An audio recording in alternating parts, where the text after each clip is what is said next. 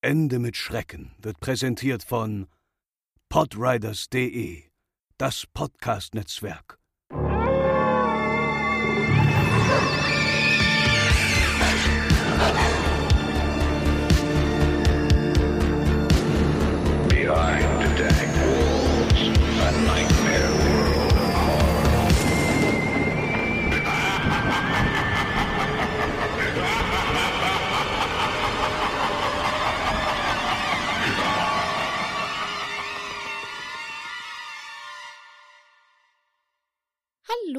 Und herzlich willkommen bei Ende mit Schrecken, euren absoluten Lieblingspodcast rund um urbane Legenden und Creepypasta. Ich bin die Franzi und aus dem Schrank habe ich ihn mal wieder rausgeholt, den lieben André.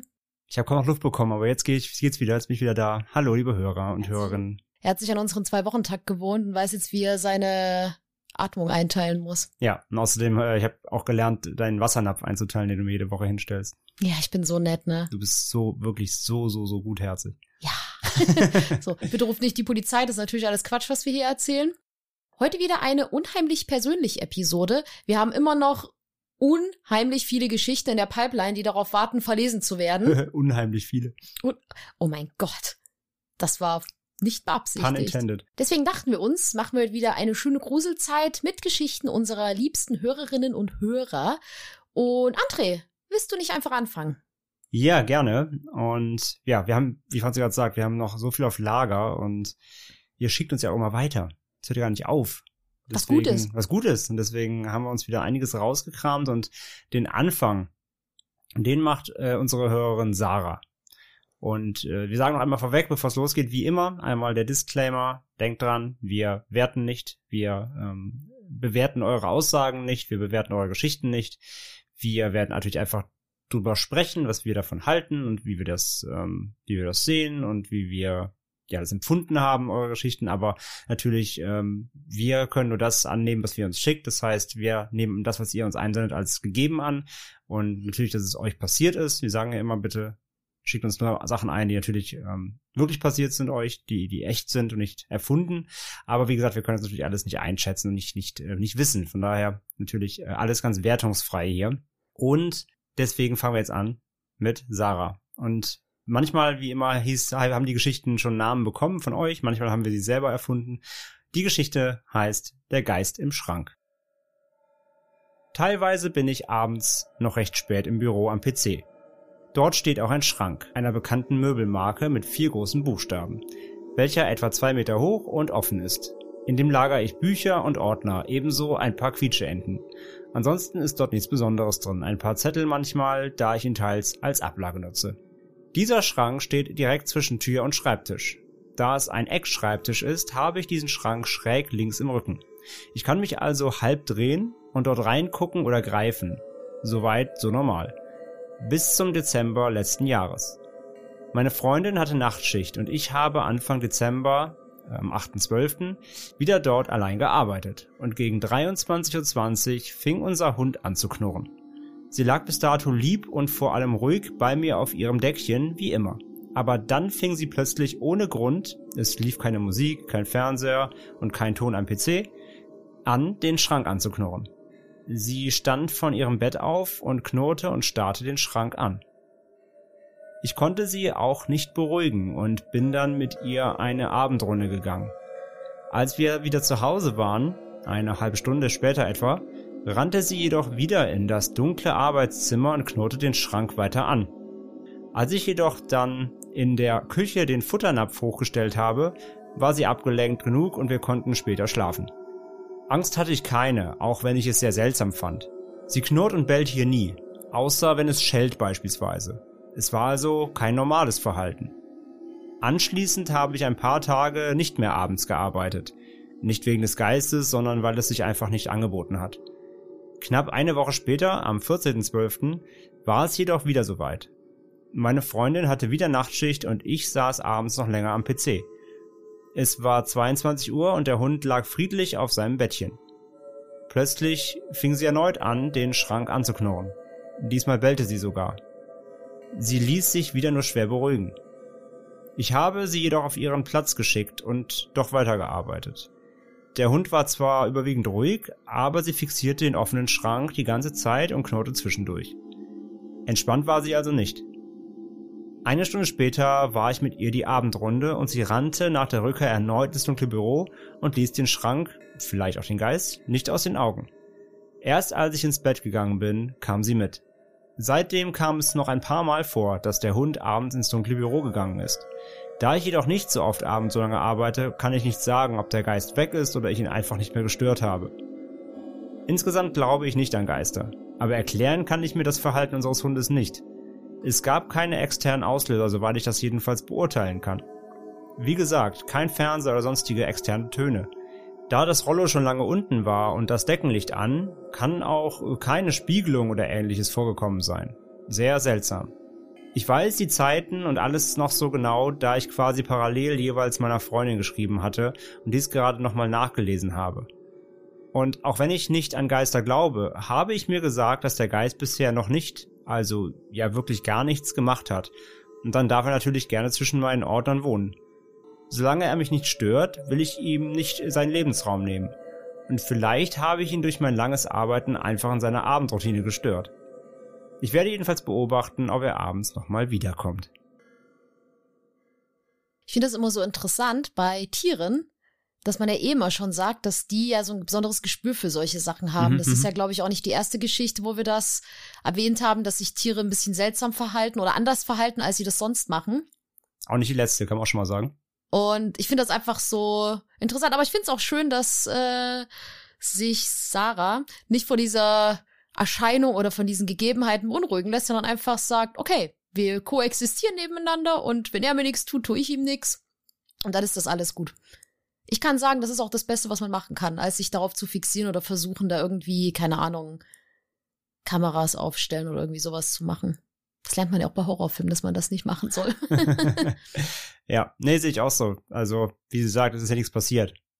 Das ist halt ein seltsames Verhalten des Tieres, aber es ist ja nichts vorgekommen. Also es, kein, es wurden keine Akten auch nach ihr geworfen. Der Geist hat scheinbar auch nicht ihre Zettelwirtschaft durcheinander gebracht, hat nicht ihre Versicherungsunterlagen ertränkt oder ähnliches, sondern die Quietscheentchen in Ruhe die gelassen. Quietscheentchen leben auch noch, also von daher alle allen geht's ja gut. Aber ja, natürlich das Verhalten des Hundes hier natürlich über auch über diese lange Zeit immer an diesem einen Schrank natürlich schon seltsam. Ich meine, es klar, vielleicht hinter den Schrank irgendein Eichhörnchen gekrochen oder so, keine Ahnung, was aber wittert.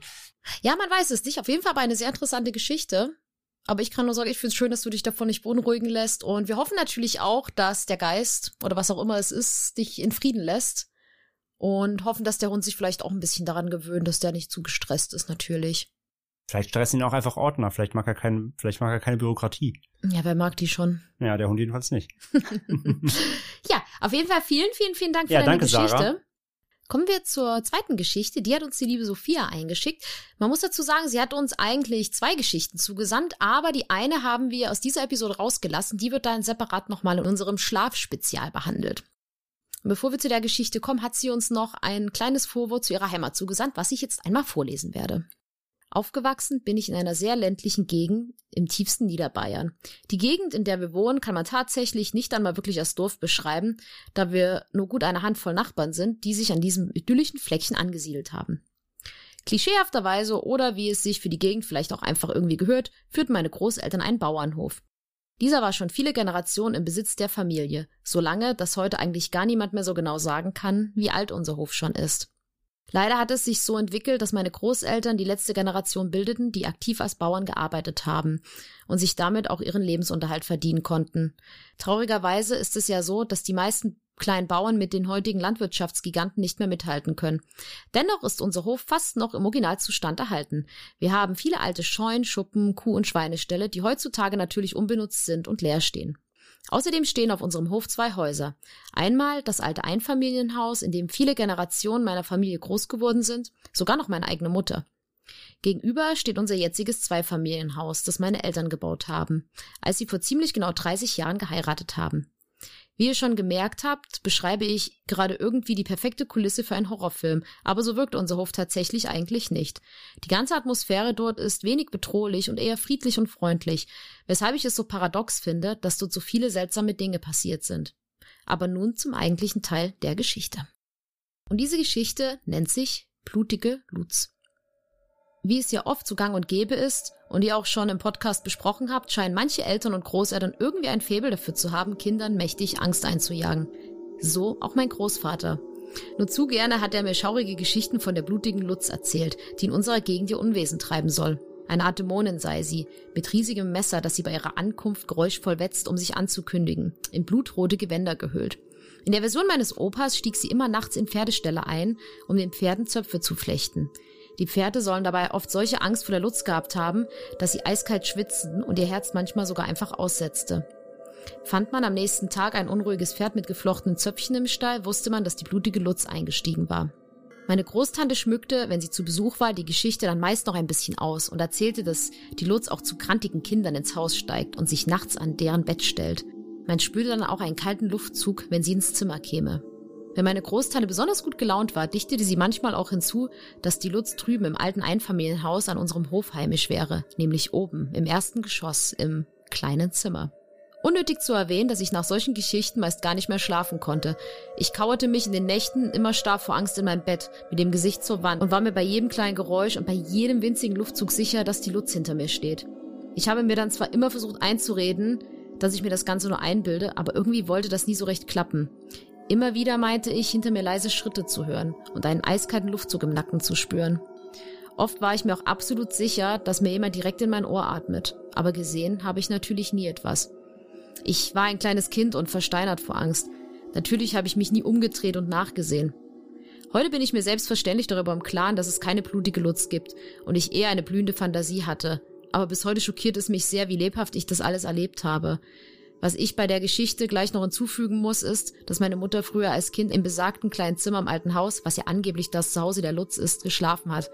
Sie erzählt mir heute noch davon, was für Angstzustände sie in diesem Zimmer hatte, obwohl sie dieses Märchen damals nicht kannte und ja auch sonst niemand eine solche große Geschichte erzählt hatte.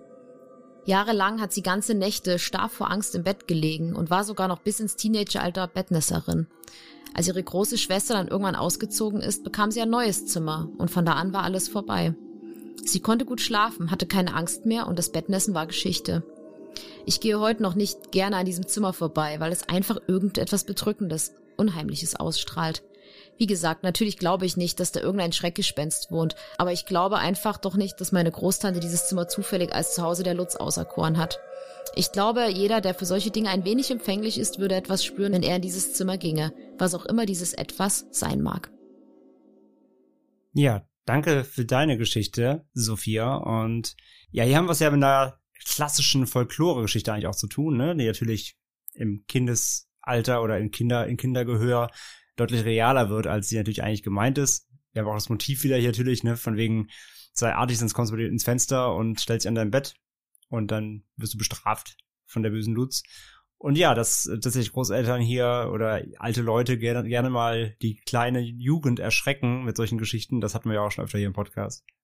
Aber ich find's, äh, ich musste ein bisschen schmunzeln, als ich das vorgelesen habe, weil ich mir dachte, oh mein Gott, was für eine coole Familie.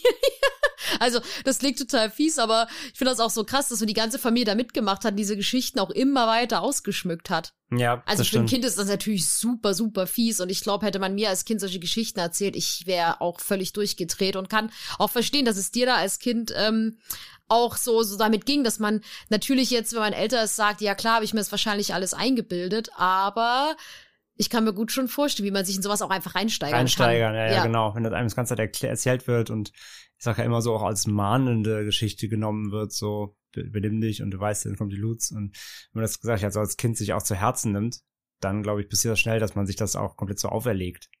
Und dass sich dann auch das mit in die, auch sicherlich in die, in die Träume auswirkt, dass man davon träumt und dass man davon einfach, ähm, ja, fast so ein bisschen besessen wird. Mhm. Aber ich finde es trotzdem interessant, was dann auch noch ein Teil der Geschichte war, nämlich mit diesem Zimmer, wo sich irgendwie jeder nicht so gut mitgefühlt hat. Also auch wenn es deiner Mama da nicht so gut mitging, man weiß ja nicht, was das ist. Also ich finde ja auch, das ging mir, ich komme jetzt wieder mal auf das ausgelutschte Wohnheim-Thema zurück, aber es gab da ja auch das Zimmer, in dem ich mich ja auch nächtelang so super beobachtet gefühlt habe, obwohl ich wusste, da kann eigentlich nichts sein. Aber es gibt einfach solche Räume oder Orte, wo man sich einfach unwohl fühlt. So, ob das nun Geist ist oder irgendwas, man weiß nicht. Aber ich finde immer, also ich kann dem zustimmen. Es gibt einfach solche Plätze, wo man sich sofort irgendwie nicht, ja, wo man so ein bisschen unbehaglich wird.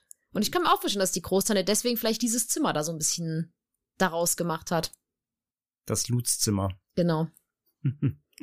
Ja, spannend. Spannend. Wie gesagt, äh, schöner Einklinker hier mal ins Folkloristische. Und äh, ja, ist ja natürlich eine, eine, eine bayerische. Lutz ist, äh, erzählt man sich in Bayern, haben wir gelernt. Yep. Mhm, mhm, mhm. Dann kommen wir zur nächsten Geschichte. Die stammt von unserem Instagram-Follower und Hörer Space Tiger, der übrigens auch ein toller Künstler ist und uns gerade den äh, Pets Rakespender gezeichnet hat, den wir euch über geshared haben auf Social Media. Vielen Dank nochmal dafür. Ja, vielen Dank, das ist Und, fantastisch. äh, Wenn ihr ihn noch nicht gesehen habt, schaut mal vorbei bei Ins- Instagram oder Twitter oder Facebook, haben wir ihn überall gepostet. Ein schönes Fanart hier. Und er hat verschiedene Geschichten von, äh, beziehungsweise zwei Geschichten von ähm, ja, Urlaubsreisen eingesandt. Und ich mach mal eine und dann macht Franzi die andere. Und bei mir geht's los mit Borneo. Wir waren in den Sommerferien in Asien und sind von Land zu Land gereist. Wir waren bereits in Singapur und einer kleinen Insel bei Malaysia gewesen, als wir nach Borneo flogen. Daher haben wir fast jeden Tag asiatisches Essen gegessen und haben uns nach ein paar Wochen dann mal wieder nach Pizza gesehnt. Wir haben dann gegoogelt, wo wir in der Innenstadt von Kuching einen Pizzaladen finden konnten und sind dann am Abend mit dem Taxi dahin gefahren. Als wir dann das Restaurant besucht haben, mussten wir auch an einigen anderen Restaurants vorbeilaufen. Vor einem der Restaurants stand eine junge Frau, die die Passanten offenbar dazu anregen sollte, in dem Restaurant etwas zu bestellen. Als wir vorbeigingen, hielt sie auch uns an und sprach besonders meine Schwester, die damals neun Jahre alt war, an. Ich glaube, sie machte meiner Schwester ein Kompliment zu irgendeiner Haarspange, die sie gerade trug. Als ich ihre Augen sah und einen riesigen Schreck bekam, sie waren gelb. Nicht ein besonderes helles Grün, sondern wirklich zitronengelb. Außerdem war die Pupille ungewöhnlich klein, vor allem dafür, dass es schon dunkel draußen war und die Pupillen ja normalerweise im Dunkeln geweiht sind. Wenn ihr jetzt denkt, dass sie bestimmt Karnevalskontaktlinsen drin hatte, muss ich sagen, dass ich selbst schon sehr oft solche getragen habe. Man zumindest bei denen, die ich drin hatte, ziemlich schnell merkt, dass es sich um eine künstliche Augenfarbe handelt, weil darin nicht dieses Leben liegt, welches man in den Augen sieht. Ich weiß nicht, ob mein Horror für die Hörer verständlich ist, aber es war sehr gruselig, einfach weil man nicht damit gerechnet hat. Ja, vielen Dank. Ich kann's verstehen. Ich kann es auch verstehen. Ziemlich, ziemlich gut. Weil es ist ja A, dieses, du willst wohin, du hast, ne, willst, willst essen, hast eh Bock auf Pizza, versteht glaube ich jeder. Hm. Du wirst dann nochmal angequatscht. Ich meine, jeder, der mal im Urlaub war, kennt das wahrscheinlich, diese, diese Restaurantschreier, die quasi, ne, komm mal hier rein, hier essen, essen und so. Und dann bist du wahrscheinlich so, ja, komm, ne, lassen Sie uns bitte in Ruhe, wir wollen essen gehen. Und dann, ähm, ja, guckst du ihr flüchtig ins Gesicht und denkst so, äh, was ist denn da los? Äh, Gerade im jüngeren Alter wahrscheinlich. Kann ich verstehen, dass du damit nicht mit rechnest. Ja, ich auch. Genau, gerade dieses Flüchtige, wenn man jetzt jemanden, man, man geht ja dann meistens schnell vorbei und kann wahrscheinlich nicht noch mal schnell hingucken und schauen so, okay, war, war da habe ich das jetzt gerade wirklich gesehen Ja. oder was war da los? Und ja, ich weiß aber, was was gemeint ist mit diesen Kontaktlinsen. Das ich, das ist, man sieht schon, ob jemand so Kontaktlinsen trägt oder nicht. Das, wirkt- fällt halt das, schon genau, ich auf. gerade sagen, ihr schreibt auch so schön, dieses, dieses Leben fehlt, ne? Das bewegt Ja. sich ja nicht, es bleibt ja starr. Äh, zumindest wenn sie, wenn sie nicht durchsichtig sind, und selbst wenn sie durchsichtig sind, du siehst, dass da, da was drin ist, gerade wenn du der Person relativ nahe Mhm. kommst.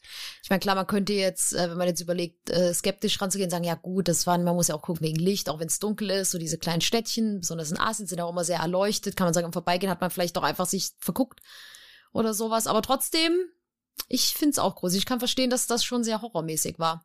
Ich hatte ja direkt irgendwie gedacht an, äh, gibt es irgendeine Krankheit, wo die Augen vielleicht das Weiße ein bisschen gelb wird oder so? Das das hatte ich dann gedacht, vielleicht gibt es irgendeine Art Krankheit. Ja, darüber habe ich auch nachgedacht. Ähm, es gibt, wenn man zu viel Bilirubin im Körper hat, kurze Erklärung, Bilirubin ist ein äh, Gallenfarbstoff. Ganz, ganz, ganz, ganz grob erklärt. Und wenn man davon zu viel im Körper hat, weil es nicht abgebaut wird, dann neigt man dazu, dass die Haut so ein bisschen gelblich wird. Und dann kann sich, können sich auch die Augen so ein bisschen ganz leicht verfärben. Aber das hat nichts mit der Augenfarbe zu tun. Sondern wirklich nur, ähm, dass die Haut und dann halt das Weiß Das im Auge Weiße so ein im Auge bisschen, genau. okay. Deswegen, also es, es gibt natürlich auch ganz exotische Krankheiten, kann ja auch sein, dass es da was war, aber da weiß ich jetzt auch nicht Bescheid. aber das war trotzdem, das erste, was mir in den Sinn kam. Vielleicht hatte die irgendwas, durch es verfärbt war, durch, durch eine, durch eine, weiß ich, nicht, ja, eben durch eine Krankheit oder was Mhm. anderes, ja. ja, aber trotzdem sehr, ich, Ich, ich kann es trotzdem verstehen, ja. Absolut. Dann hören wir doch mal in die zweite Geschichte aus Malaysia. Im gleichen Urlaub waren wir auch in Kuala Lumpur und haben dort die Batu Caves besucht. Ein paar Höhlen, in denen viele seltene Tiere leben. Wir haben dort eine Höhlenführung gemacht und sind dann mit einer Gruppe in eine der Höhlen gegangen. Es war komplett dunkel und man konnte nur mit einer Taschenlampe etwas sehen. Wir sind ein bisschen gelaufen, als auf einmal jemand an einer Höhlenwand leuchtete, an die ein ziemlich gruseliges Bild gemalt war. Es erinnerte mich stark an Tomino Cell. Für die, die es nicht kennen, das ist ein Gedicht, durch das man angeblich nach dem Lesen sterben soll. Dazu gibt es ein ziemlich gruseliges Bild, das dem Höhlenbild sehr ähnlich sieht. Ich hatte echt ein bisschen Angst und war froh, als wir an dem Bild vorbeigelaufen waren. Erst später erfuhr ich, dass es eine Zeit gab, in der man ohne Führung in die Höhlen konnte. Vermutlich hat sich jemand einen üblen Scherz erlaubt, als das noch ging. Mich hat es so gegruselt, weil ich einfach vor diesem Bild von Tomino Cell so Angst habe. Ich kann es verstehen, kann ich gleich sofort sagen, weil ich kenne das Bild und ich weiß, welches Gedicht gemeint ist und Hm. das ist wirklich fies. Ja, ging mir genauso. Also ja, war wahrscheinlich wirklich ein Gag, war jemand, der das kannte, aber hätte ich mich auch kurz erschrocken, ja. Es ist ein bisschen kreativer, als zu schreiben, wer das liest, ist doof oder sowas. ja, das stimmt. Nein, aber Ich habe mich auch erschrocken, ja, trotzdem. Auch, auch wenn ich es kenne oder weiß, was referenziert ist, aber gerade deswegen. Wer es nicht kennt, wir verlinken das natürlich gerne in den Show Notes, Mhm. sowohl das Bild als auch das Gesicht. ja, Aber ja, das ist ein fieser, das ist ein fieser, fieser Gag. Ja, und vor allem finde ich ich finde es ja auch immer super respektlos, in solchen Höhlensystemen einfach rumzukrieseln und so einen Mal Scheiß zu machen. davon, das ja. finde ich schon total blöd Mal und nicht cool. davon. Aber ähm, ich kann das, das ist auch wieder sowas, man geht so im Vorbei oder man leuchtet so durch die Dunkelheit und plötzlich so dumm dumm Bild. Und gerade wenn es noch so ein gruselig ist, ist nicht irgendwie so ein blödes Graffiti oder sowas, aber Ja, kann ich, stimmt. kann ich sehr gut nachvollziehen, ja. Ja. wie gesagt, verlinken wir, guckt euch das mal an, falls ihr Tominos Hell nicht kennt, dann äh, könnt ihr das noch ein bisschen besser nachvollziehen, glaube ich. Ja, vielen, vielen Dank für deine beiden Geschichten jedenfalls und wie gesagt, vielen Dank nochmal für deinen Pets-Spender. Ja, danke sehr. sehr coole Fanart. Dann machen wir weiter mit Susanne aus unserer Facebook Ende mit Schrecken Gruppe. Grüß dich. Und die, der da nicht drin ist, kommt rein. Ja, Da gibt's coole Sachen. Zum Beispiel bald die Franzi Creepypasta. Die Ende mit Schrecken äh, Community Creepypasta findet er gerade, oder wird er gerade äh, ge- gebaut, wird er entstehen demnächst. Kommt gerne rein, macht mit. Äh, ja, und Susanne schickt auch eine kurze Geschichte. Und die heißt Reiter im Flur. Als ich sechs oder sieben war, bin ich nachts wach geworden und wollte unbedingt zu meinen Eltern. Ich ging aus meinem Zimmer in den dunklen Flur und wollte nach rechts in Richtung Schlafzimmer. Von dort kam mir ein Reiter entgegen, einfach ein Mann auf einem Pferd, in unserem Flur. Das Pferd bäumte sich auf. Ich hielt mir die Ohren zu und kauerte neben dem Schuhschrank, bis der Reiter weg war, und flitzte dann zu meinen Eltern ins Bett. Das war einmalig und wohl eher halb verträumte Kinderfantasie, aber ich vertrage lange dunkle Flure bis heute, 25 Jahre später, noch nicht gut. Das ist wild. Absolut. Ich kann das auch verstehen. Das sind so Sachen, das ist vielleicht nur einmal. Und klar, vielleicht war es eine Kindheitsfantasie oder man hat, kann ja auch einfach geträumt haben. So Träume können ja auch gerade als Kind oder auch heute noch sehr realistisch sein.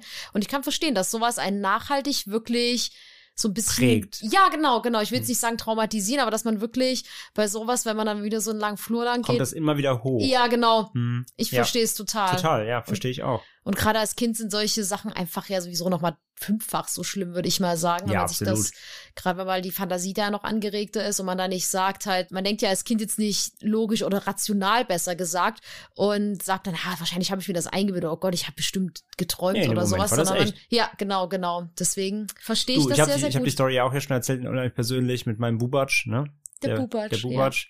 Auch bis heute. Solche, solche, äh, solche Dach, Dachnischen hier, wie heißt das? Diese kleinen Türen eben unterm Mhm. Dach. Bis heute. Trauma. Ja, nicht Trauma, aber ja, man muss halt einfach dran denken, es kommt immer wieder hoch. Also die finde ich selbst, ohne dass mir so eine Geschichte erzählt wurde, super gruselig, ne? Also, Aber so ist es eben wahrscheinlich auch über Susanne. Einfach dieser, dieser äh, Trigger, kann man fast sagen. Dieser Reiter ist ein Trigger, der dann immer wieder hochkommt und an Mhm. dieses, an diese eine Nacht erinnert. Also ja, sehr, sehr wild. Wahrscheinlich, wie gesagt, klar, war es ein Traum oder vielleicht war es halt noch so eine, so eine halbe, halbe, halbe, halbe Wachphase und nicht richtig wach oder sogar vielleicht sogar ein Schlafwandel gemacht, nichts mit dem Traum oder so. Aber wenn mir im Flur hier ein Reiter entgegenkommt, gucke ich auch doof, kannst du aber glauben. Mhm.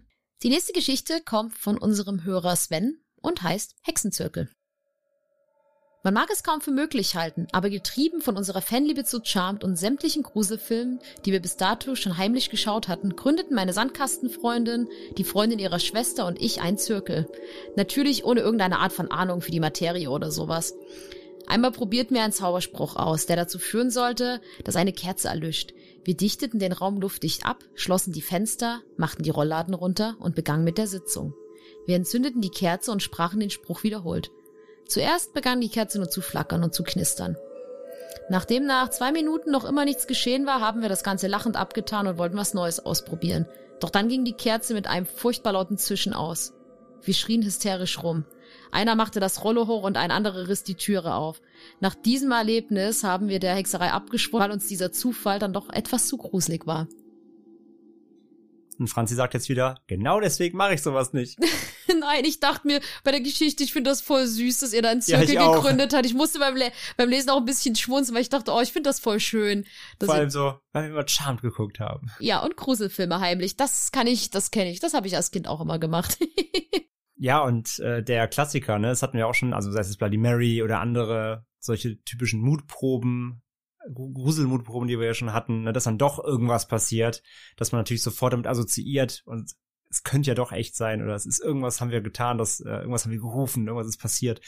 Und ja, vielleicht war es doch nur ein Fenster, das irgendwo offen stand und ein Windzug durchkam oder man weiß es natürlich im Moment jetzt ja, oder nicht. wenn man halt auch lacht. Oder halt, ja, na klar, ja wenn man so- lacht oder wenn man irgendwie, keine Ahnung, muss ja nur einer was auf den Boden werfen, dann entsteht quasi ein Luftzug. Also tausend Möglichkeiten natürlich, dass diese Kerze ausgegangen ist. Oder und- es hat wirklich geklappt. Oh, das hat geklappt und ihr habt euch eine, die, die Kerze weggehext. Das wäre natürlich die, die, ähm, die übernatürliche Erklärung.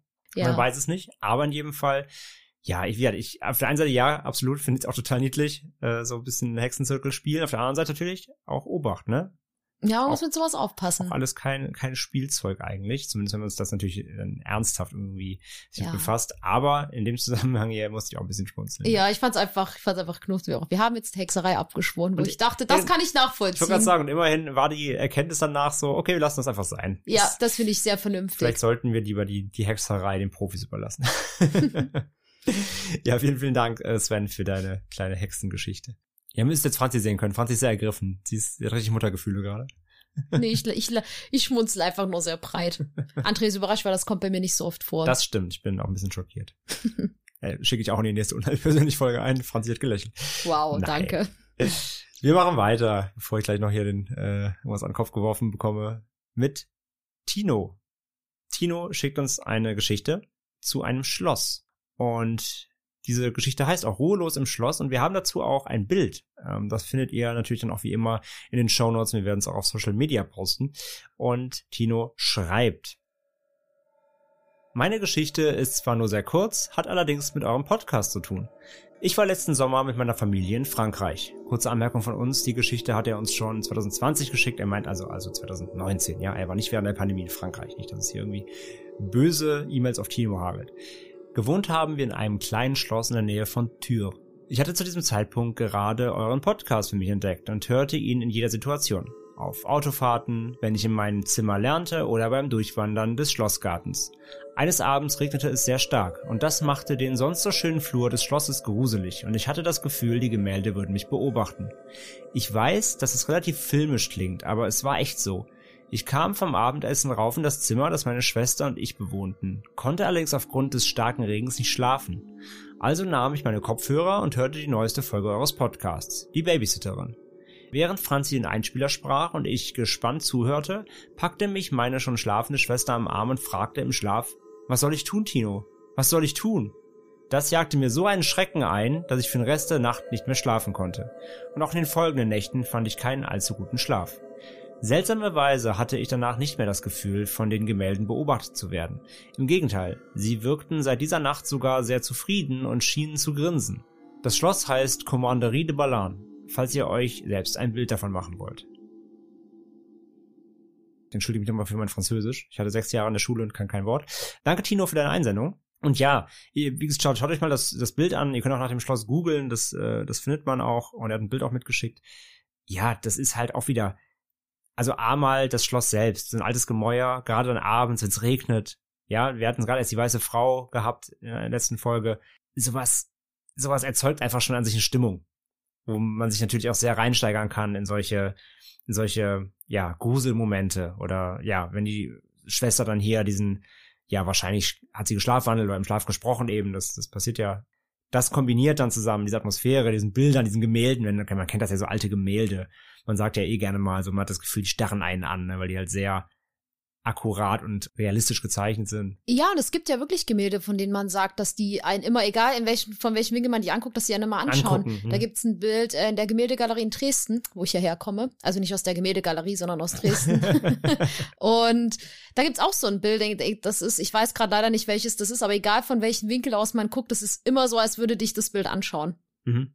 Also deswegen, das ist gar nicht so unrealistisch, dass man sich davon beobachtet fühlt von solchen Bildern. Und das mit den äh, mit deiner Schwester, da muss ich an André denken. Denn André und ich hatten auch mal eine gruselige Situation, dass ich wach geworden bin davon, dass André einfach im Schlaf geschrien hat. Das und, stimmt. Und zwar so laut, dass ich davon wach geworden bin. Und man muss dazu sagen, dass es wirklich fast unmöglich ist, mich zu wecken, wenn ich einmal schlafe.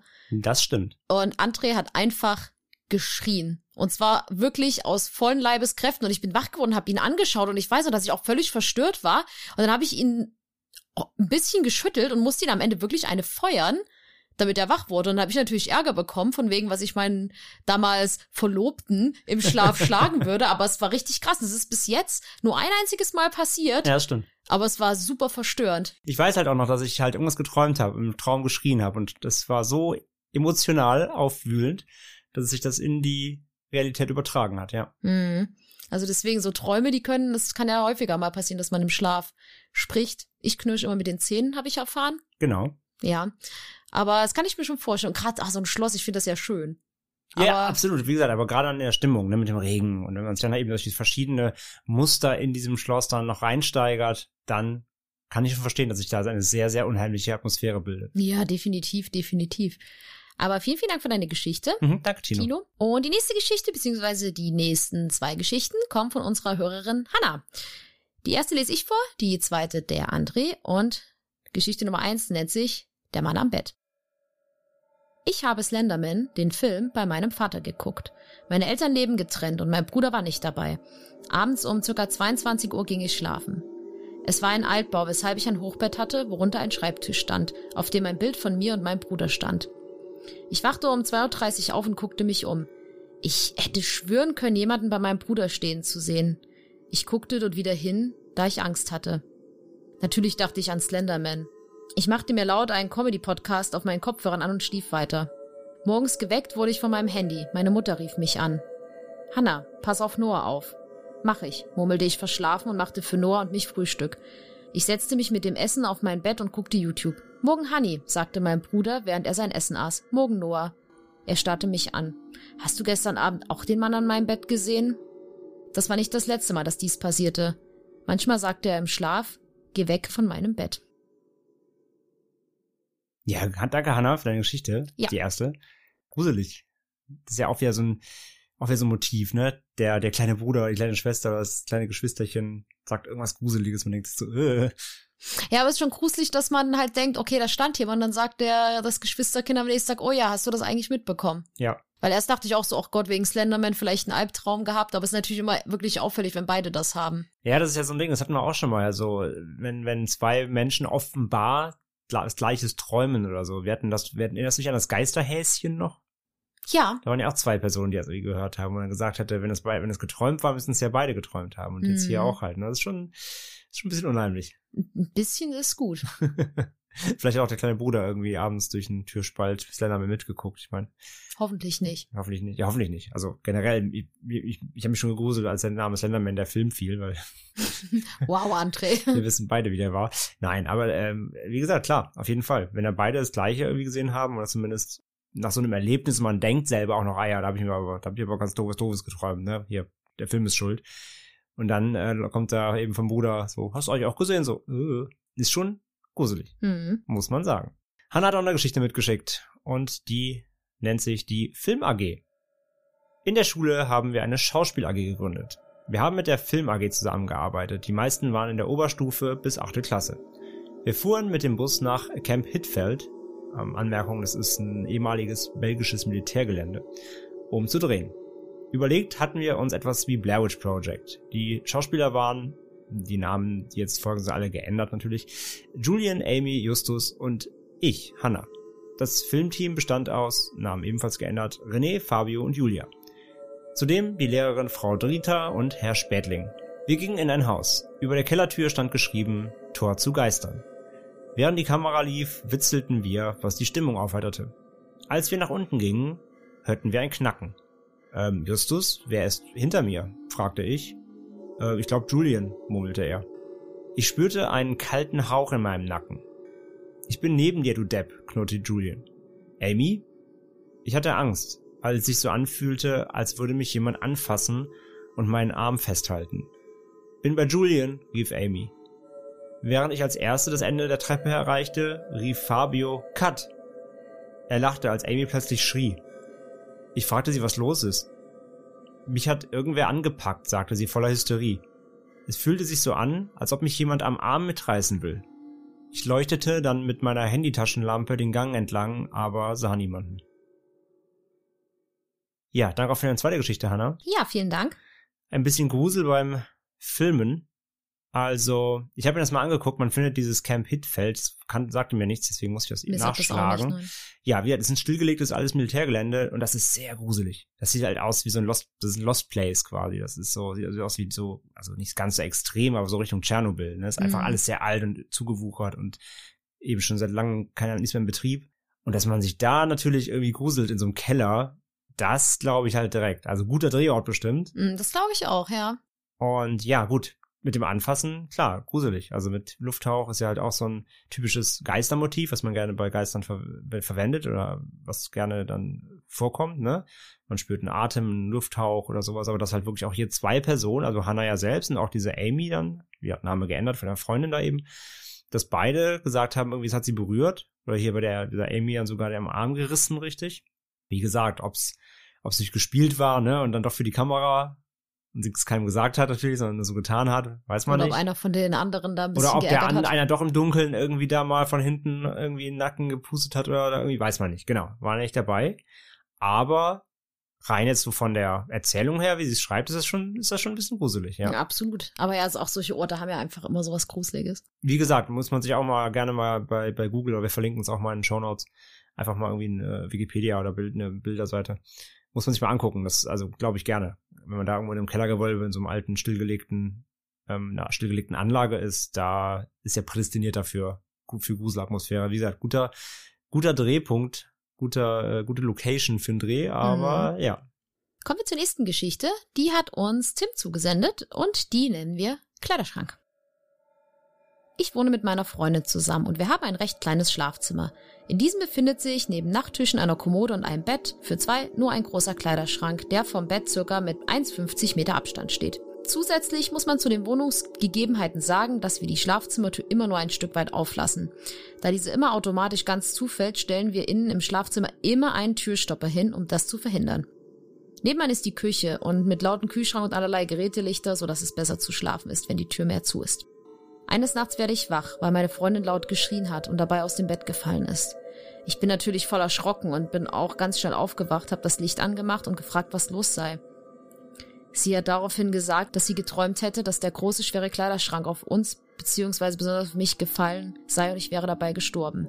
Das ist er natürlich nicht. Er stand auf seinem Platz. Um jetzt den Bogen zurück zur Schlafzimmertür zu spannen, das Gruselige an der ganzen Geschichte war, dass nach diesem Ereignis diese Tür nun weit aufstand und der Türstopper an einem komplett anderen Ort war, obwohl ich diesen mit Sicherheit wie immer an die Tür gestellt habe. Ja, danke Tim für deine Einsendung. Ja, vielen, vielen Dank. Auch nicht ohne. Also erstmal halt sowieso, du hast gerade die Geschichte erzählt mit meinem Rumgeblöke im Schlaf. Erstmal generell ist das eine, natürlich erstmal eine, wieder eine, eine, eine überfordernde Situation. Ja. Wenn da plötzlich natürlich der Partner irgendwie aus dem Schlaf hochschreit oder hier sogar aus dem Bett gefallen ist. War anscheinend ein sehr wilder Traum. Hm. Und ja, das dann natürlich als Sahnehäubchen, dass dann auch noch der, ja, dieser Türstopper, den man, wie er schreibt ja, diese, diese jeden Abend immer fix an diese Tür, äh, also die, unter die Tür schieben, dass der nicht mehr da war, sondern woanders, die Tür eben jetzt zum ersten Mal aufstand. Das ist natürlich sehr, sehr, sehr, sehr seltsam. Kann natürlich auch sein, wenn man aus dem Bett fällt, dass man vielleicht eine blöde Bewegung gemacht hat. Ja, das war's, muss ich auch als erstes dran denken, halt, man kennt ja, man kennt ja nicht die, die, ähm, die Einrichtung nicht. Also steht das Bett nahe zur Tür oder wie auch immer. Also das heißt, wenn man da irgendwie rausfliegt, kann man diesen Keil vielleicht, wenn man wirklich ganz geschickt sich Ninja-mäßig anstellt, kann man ihn dabei rauskicken oder wegtreten oder so. Oder ist halt in dieser Hektik, in dieser Panik, die dann da kurz erstanden ist, ist da jemand dran gekommen oder so, das weiß man nicht. Aber ich kann mir schon vorstellen, dass das sehr beängstigend ist. Also allein auch ähm, von Tims Freundin der Traum, das stelle ich mir ganz schrecklich vor. Weil man so realistisch träumt, dass man halt wirklich aus dem Bett rausfällt, das ist nicht schön. Nee, das stimmt. Das klang sehr abenteuerlich auf jeden Fall. Ja, ich hoffe, dass es auf jeden Fall nicht nochmal passiert. Kommen wir zur nächsten Geschichte. Das nächste ist ein Einspieler. Wir haben mal wieder Audiomaterial von euch bekommen. Juhu. was uns ja auch mal sehr freut. Und dieses Audio ist von äh, Lillian. Die hat uns ein Audio geschickt über diverse Geschichten. Mit diversen Vorkommnissen in ihrem Leben, diversen Vorkommnissen im Leben von ihrer Familie und auch Freunden. Und da geht's um seltsame Schritte, Stimmen, Geräusche, grinsende Gestalten, ein Knurren im Flur, auch ein Hund, da haben wir ihn wieder. Mhm. Und jede Menge, aber lasst euch das erstmal selber von Lillian erzählen. Hier ist der Einspieler von Lillian. Hallo, tolles Podcast-Paar und hallo alle Podcast-Hörer. Ich bin im Internet bekannt als die kleine Hexe. Diesen Namen könnte ich später noch äh, erklären. Jedenfalls werde ich heute ein paar Ereignisse erzählen, die mir seit ich kleiner war schon ähm, widerfahren sind. Und werde auch ein paar Ereignisse meiner Familie erzählen. Also nicht nur mir ist was widerfahren, sondern auch familiär. Wo fange ich an? Am besten fange ich ganz von vorne an. Ähm, als ich kleiner war, war ich oft bei meiner Cousine und wir fingen an mit Bloody Mary. Wir waren gerade mal sieben und neun oder so. Ich habe keine Ahnung mehr. Aber wir waren jedenfalls sehr jung. Und da hatten wir Sims 2 gespielt und dort gab es auch solche Videos, die wir gefunden haben. Danach waren wir im Kino und sahen den Trailer von Paranormal Activity 3, wo die zwei Mädchen im Bad stehen und dieses Bloody Mary machen. Jedenfalls nach dieser Zeit war ich sehr ängstlich und hatte immer, ich hatte Gott sei Dank ein Hochbett, was mir die Sorge etwas nahm und habe mir dann immer die Decke unter meinen Körper geschoben. Jedenfalls hörte ich in meinem Zimmer Schritte. Diese Schritte gingen immer von der Tür bis in meinen Raum rein. Und jedes Mal stoppten sie. Also sie gingen von der Tür ins Zimmer, stoppten und gingen dann wieder zur Tür. Und dort stoppten sie wieder und gingen wieder in den Raum rein. Und das sehr lange. Seit dem Ereignis, seit ich das gehört hatte, machte ich Radio an und ein Licht an. Doch manchmal machte meine Mutter mitten in der Nacht das Radio aus und dann fing es wieder an. Ich wachte dann auf und hörte es wieder und ich musste das Radio wieder anmachen. Das waren die ersten Ereignisse.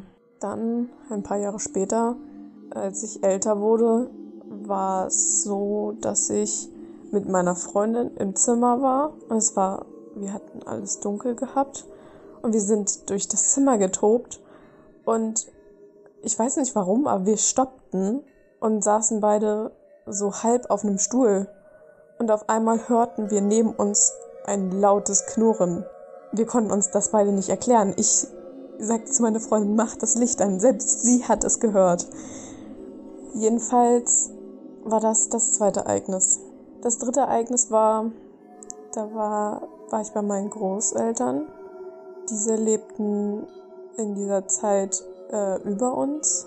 Also man muss dazu sagen, als ich kleiner war, lebte ich in einem Haus, was mein Opa allein aufgebaut hat mit seiner Familie.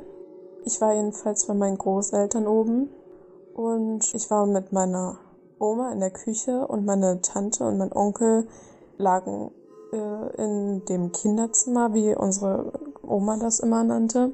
Das war halt für unsere für uns, wenn meine Cousine oder mein Cousin mal da war, dass wir dort halt immer zusammen geschlafen haben. Jedenfalls waren meine Tante und mein Onkel dort in diesem Raum und lagen beide auf dem Bett. Und auf einmal hörten wir etwas runterfallen. Ich ging nachgucken, was es war. Meine Tante und mein Onkel lagen beide in dem Bett. Und es fiel ein Teleskop, also so ein äh, Teleskop kann man es auch nicht nennen, aber so ein Rohr, wo man durchgeguckt hat und man so schöne bunte Kristalle, also Kugeln und Kristalle drinne hatte, so, die man halt so drehen konnte vorne, dass man da so wunderschöne Muster drinne hat. Ich weiß gerade gar nicht mehr, wie man das nannte. Jedenfalls das fiel auf den Boden. Dies stand ganz oben auf dem Schrank, mitten auf dem Schrank. Keiner von uns konnte sich das erklären. Es vergingen ein paar Jahre. Meine Mutter zog weg und wir zogen zu unserem Vater. Meine Eltern sind geschieden. Mein Vater hatte noch eine Lebensgefährtin Und ich, und sie hatte eine Tochter. Diese war ein Jahr älter als ich. Wir mussten uns das Zimmer teilen, da wir nicht genug Räume hatten, dass wir alle ein eigenes Zimmer hatten, da ich ja noch einen kleinen Bruder habe. Und wir hatten das äh, eigentliche Schlafzimmer der Eltern und hatten dieses geteilt mit einer Trennwand. Also sozusagen ein aus zwei Schränken und dann dort nochmal dicke Pappe dran geschraubt oder wie man das nennt, dünnes Holz, keine Ahnung.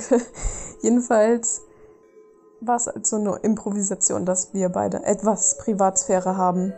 Und ich saß jedenfalls vor meinem Bett, vor der Trennwand, an meinem Fernsehen und schaute halt YouTube oder so. Ich habe keine Ahnung mehr. Jedenfalls schaute ich auf den Fernsehen und sah in meinem Augenwinkel ein, eine Person, komplett weiß, mit einem grausamen Grinsen. Ich habe diese Person wirklich sehr im Augenwinkel gesehen. Ich habe sie auch eine ganze Weile betrachtet, um wirklich sicher zu gehen, dass diese, dieses Wesen, dieses etwas da war. Ich habe es die ganze Zeit betrachtet und als ich dann richtig hinsah, war es weg. Es war das schlimmste Erlebnis von allen denen, die ich erlebt hatte, weil ich es wirklich gesehen habe. Dieses Grinsen war einfach nur grausam und eklig, so ein, ja, jedenfalls waren das so die schlimmsten Ereignisse. Momentan habe ich auch das Ereignis, dass ich, ich habe alle Fenster zu, die Tür ist zu, alles, also es kann gar nicht sein, dass hier irgendwie ein kalter Windzug sein kann. Aber immer, wenn ich im Bett sitze, passiert es oft, dass ich einen kalten Windzug über meinen Arm spüre. Das ist echt gruselig. Jedenfalls, das waren so meine Ereignisse und meine Großeltern hatten auch, also meine Oma hatte auch noch ein Ereignis oder zwei und meine Tante. Als meine Tante meinen Cousin bekommen hatte, blieb sie bei meinen Großeltern, beziehungsweise bei meiner Mutter, glaube ich. Und dort hat sie gesehen, wie mehrere Leute um das Bett von meinem Cousin standen. Also die haben meinen Cousin angeguckt. Das hat sie mitten in der Nacht gesehen. Jedenfalls, meine Oma hatte, das war letztes Jahr meiner Meinung nach, hatte das Ereignis gehabt, dass sie in der ähm, Wohnstube saß, ganz alleine. Mein Opa war in dem Moment, glaube ich, gar nicht da oder war draußen, ich weiß es gar nicht mehr. Und der Hund von meiner Tante saß bei ihr und sie hörte auf einmal ein Knurren aus der aus dem Flur und der Hund guckte auch ständig in den Flur. Das war noch ein Ereignis meiner Familie. Dann ein Ereignis, was meiner Oma auch noch passiert ist, war, dass sie mitten in der Nacht gespürt hat, wie sie an Füßen und Armgelenken gepackt wurde. Ja, das war auch echt krass, als sie mir das erzählt hat. Und das war so die Hauptereignisse, die wir hatten. Also es war halt hauptsächlich in dem großen Haus. Und das passiert auch immer wieder und man fühlt sich auch wirklich nicht wirklich wohl in diesem Haus. Man merkt, dass irgendwas dort drinne ist und man kann es einfach nicht beschreiben. Ich persönlich schaue sehr viele Horrorfilme. Ich bin ein großer Horrorfan und ich glaube auch an Geister und an schwarze Magie und das alles. Daher kam die kleine Hexe auch zustande, da ich sehr klein bin. Und ja, ich stehe halt auf schwarze Magie und glaube, dass es Geister wirklich gibt. Deshalb habe ich mich halt so genannt. Es waren so alle meine Ereignisse, die ich hatte, euch erzählen konnte. Ich hoffe nicht, dass mir sowas wieder passiert, aber ich denke schon, denn ich weiß nicht, ich bekomme sowas oft mit. Ja, das war's von mir. Tschüss. Ja, das war Lilian. Vielen, vielen Dank für die Einsendung, für deine, deine Geschichten. Dir scheint ja wirklich echt eine ganze Menge zu passieren. Also generell auch der ganzen Familie. Ja. So wie sich das alles anhört. Ja, genau. Also das scheint ja sehr, sehr anfällig zu sein für seltsame Gegebenheiten. Ja, aber ich habe auch eine Freundin, die hat auch erzählt, dass es bei ihr sehr familiär gehäuft ist, dass da so paranormale Sachen häufiger passieren, beziehungsweise weil die Familie da auch sehr, sehr offen ist für, dass sie halt auch sagt, aber da hat gefühlt jeder in der Familie schon mal irgendwas erlebt, was irgendwie gruselig ist. Wieso schicken die jetzt nicht bei Ende, bei Ende Schrecken ein? Das werde ich mal fragen, Na, ja. also. Deswegen hier auch bei Lilian wirklich viel, viel dabei. Also haben wir schon gesagt, ne, von irgendwelchen Schritten, sie hatten viele Stimmen. Diese auch die, das, was du auch immer beschrieben hast in deinem, in deinem Wohnheim, ne, mit Schritten, die irgendwo hinführen, aber nicht zurückkommen und Mhm. immer aufhören. Äh, seltsame Geräusche, diese grinsende Gestalt, da musste ich ans, an Smiling Man denken irgendwie, von der Beschreibung her. Ähm, ja, und auch wie der, der, der Hund, der, der da im, im Flur einen Knurren von nimmt und alle haben es gehört und der Hund ist dann angeschlagen. Ja, und auch so, dass es ja anscheinend alles auch auf diese Wohnung, also auf, auf das Haus zu Ja. größer bezogen ist, dass man sich da nicht wohlfühlt, das kann ich verstehen. Dann haben wir es wieder wie vor mit dem kleinen Zimmer, dass es einfach so Orte gibt, wo man sich einfach nicht wohlfühlt. Ja, vor allem, wenn dann so viel da passiert, ne? Mhm. Wenn sich das so häuft. Das Ja. ist schon, also ich meine, sie hat jetzt nichts beschrieben, was jetzt, wo es jetzt wirklich was Schlimmes passiert ist. Aber die Sachen, die passiert sind, die reichen ja auf jeden Fall, um dein Leben da zu beeinflussen. Ja, auf jeden Fall, auf jeden Fall. Das kann ich mir schon vorstellen, dass das echt nicht so angenehm ist, gerade wenn es die ganze Familie erlebt. Genau, ja. Das ist schon echt spannend. Mhm. Deswegen, vielen, vielen Dank, Lil- Lillian, für deine Einsendung. Und dann macht Franzi weiter mit Michael. Genau. Die Geschichte ist, wie André schon meint, von Michael und nennt sich das EKG. Und es ist eine Krankenhausgeschichte. Ja, deswegen habe ich sie auch dir gelassen. Danke sehr. Und die werden wir uns jetzt mal anhören. Ich erinnere mich an eine kalte Nacht im Herbst, in welcher der Wind stark blies und der Geruch von Schnee in der Luft lag. Ich war mitten in meiner Nachtschicht im Krankenhaus auf der postoperativen Überwachung. Meine Kollegin und ich hatten ungewöhnlich wenig Betrieb. Eines der zwei Vierbettzimmer stand sogar leer. Wir saßen in der Leitstelle und unterhielten uns darüber, wie lange die Nacht noch dauern würde. Das Gebäude, in dem unsere Station ist, steht unter Denkmalschutz und ist ziemlich marode. Die Fenster hatten noch Kurbeln, um sie öffnen zu können. Dabei hielten sie auch nicht mehr ganz dicht. Im Winter lagen immer Auflagen aus Schaumstoff auf den Fensterbänken, um kalte Zugluft etwas zurückzuhalten. In dieser Nacht hörte man daher sehr gut, wie der Wind durch die Zimmer, Gänge und das ganze Haus pfeift. Gegen ein Uhr morgens hatten wir unsere Arbeit erledigt und ich beschloss, in das leere Überwachungszimmer zu gehen, um dort ein bisschen YouTube zu schauen. In der Mitte des Zimmers stand ein Schreibtisch mit zwei Computern und rund um diesen befanden sich vier Patientenplätze mit Überwachungsmonitoren. Zwei davon waren für alle Fälle immer eingeschaltet und bereit, um einen Patienten anzuschließen. Ich setzte mich also vor einen der Computer und suchte nach einer Dokumentation, die mich interessierte. Nach etwa 15 Minuten bemerkte ich, dass eine der Neonröhren anfing zu flackern. Ich schenkte ihr aber keine weitere Beachtung, als plötzlich einer der Monitore anfing zu alarmieren. Erschrocken wandte ich meinen Blick diesem Bildschirm zu und sah, wie das EKG eine Linie zu zeichnen begann. Es sah im Herzrhythmus zum Verwechseln ähnlich. Vorsichtig ging ich zu dem Gerät, um es auszuschalten. Der Wind sang immer noch stark und Regen prasselte gegen das Fenster. Ich löschte das Licht und verließ das Zimmer wieder. Meine Kollegin hatte diese seltsamen EKG-Ausschläge in der Leitstelle ebenfalls mitbekommen, da alle Monitore auf einem Bildschirm draußen zusammen erschienen. Sie fragte mich, was da passiert sei. Ich vermutete, dass die defekte Neonröhre irgendwelche Störungen erzeugte und das EKG diese aufnahm. Sie legte ihren Kopf fragend zur Seite und erzählte mir, dass genau auf diesem Platz gestern ein Patient gestorben sei. Ich wusste nicht, was ich mit dieser Information anfangen sollte, aber ich erinnerte mich auch daran, wie mir schon zweimal von Patientenrufanlagen berichtet wurde, welche betätigt wurden, nachdem ein Patient verstorben war. Den Rest dieser Nacht hatte ich wirklich ein mulmiges Gefühl und irgendetwas hielt mich davon ab, nochmals in dieses Zimmer zu gehen. Ja, diese Geschichte von defekten Rufanlagen, die kenne ich nur zu gut. Die Das ich dachte ich mir, deswegen wollte ich die Geschichte auch dir lassen. Danke.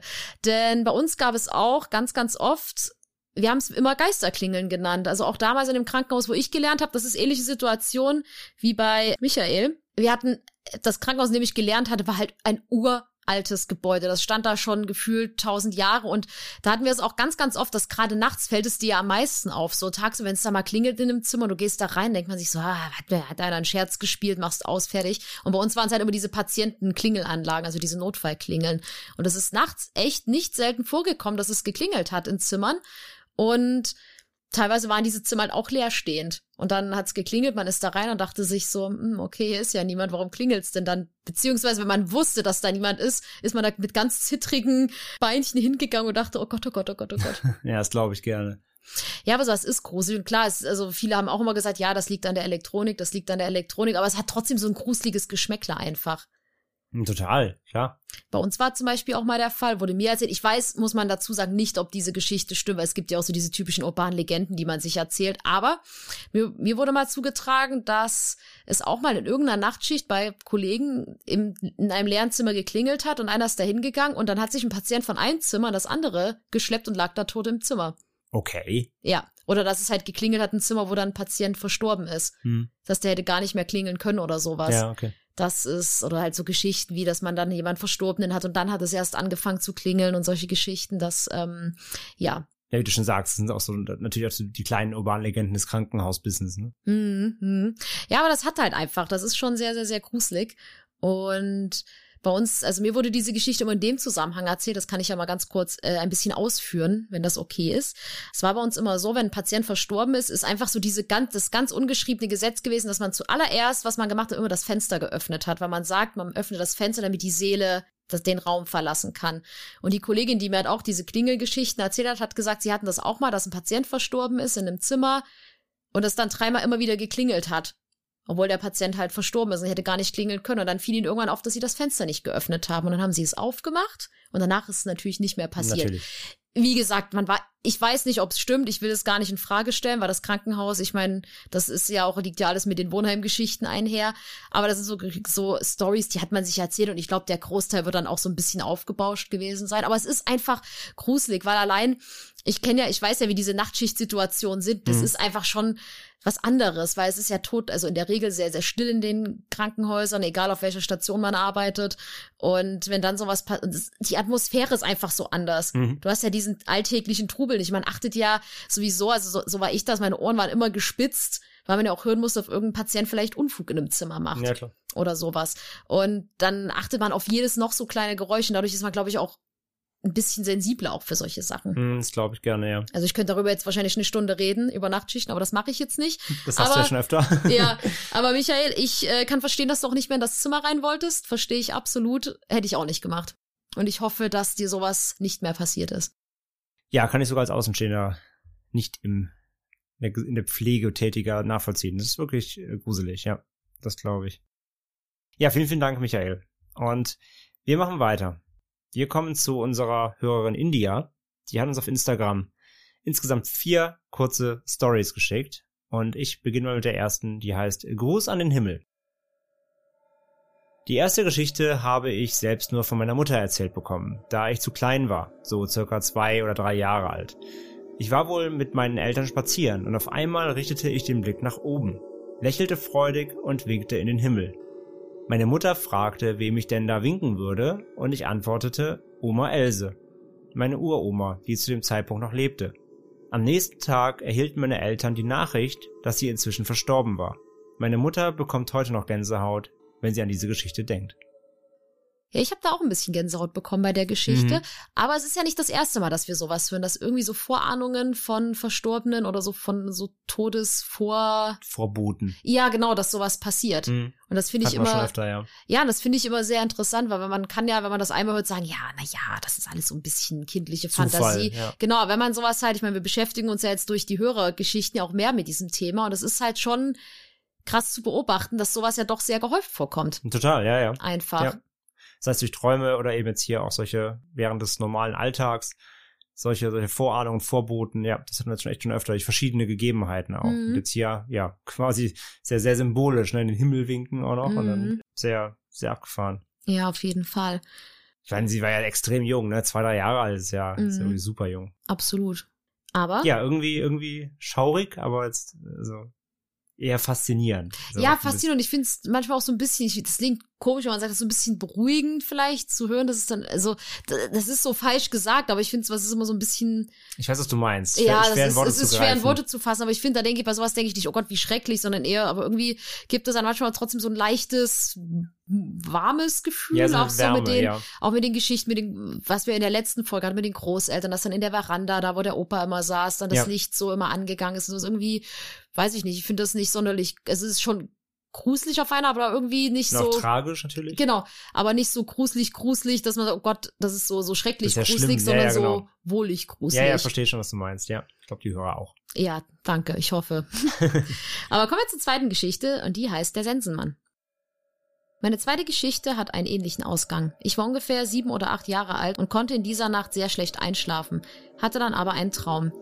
Ich lief nachts in der Küche umher und hatte nur ein kleines Licht an.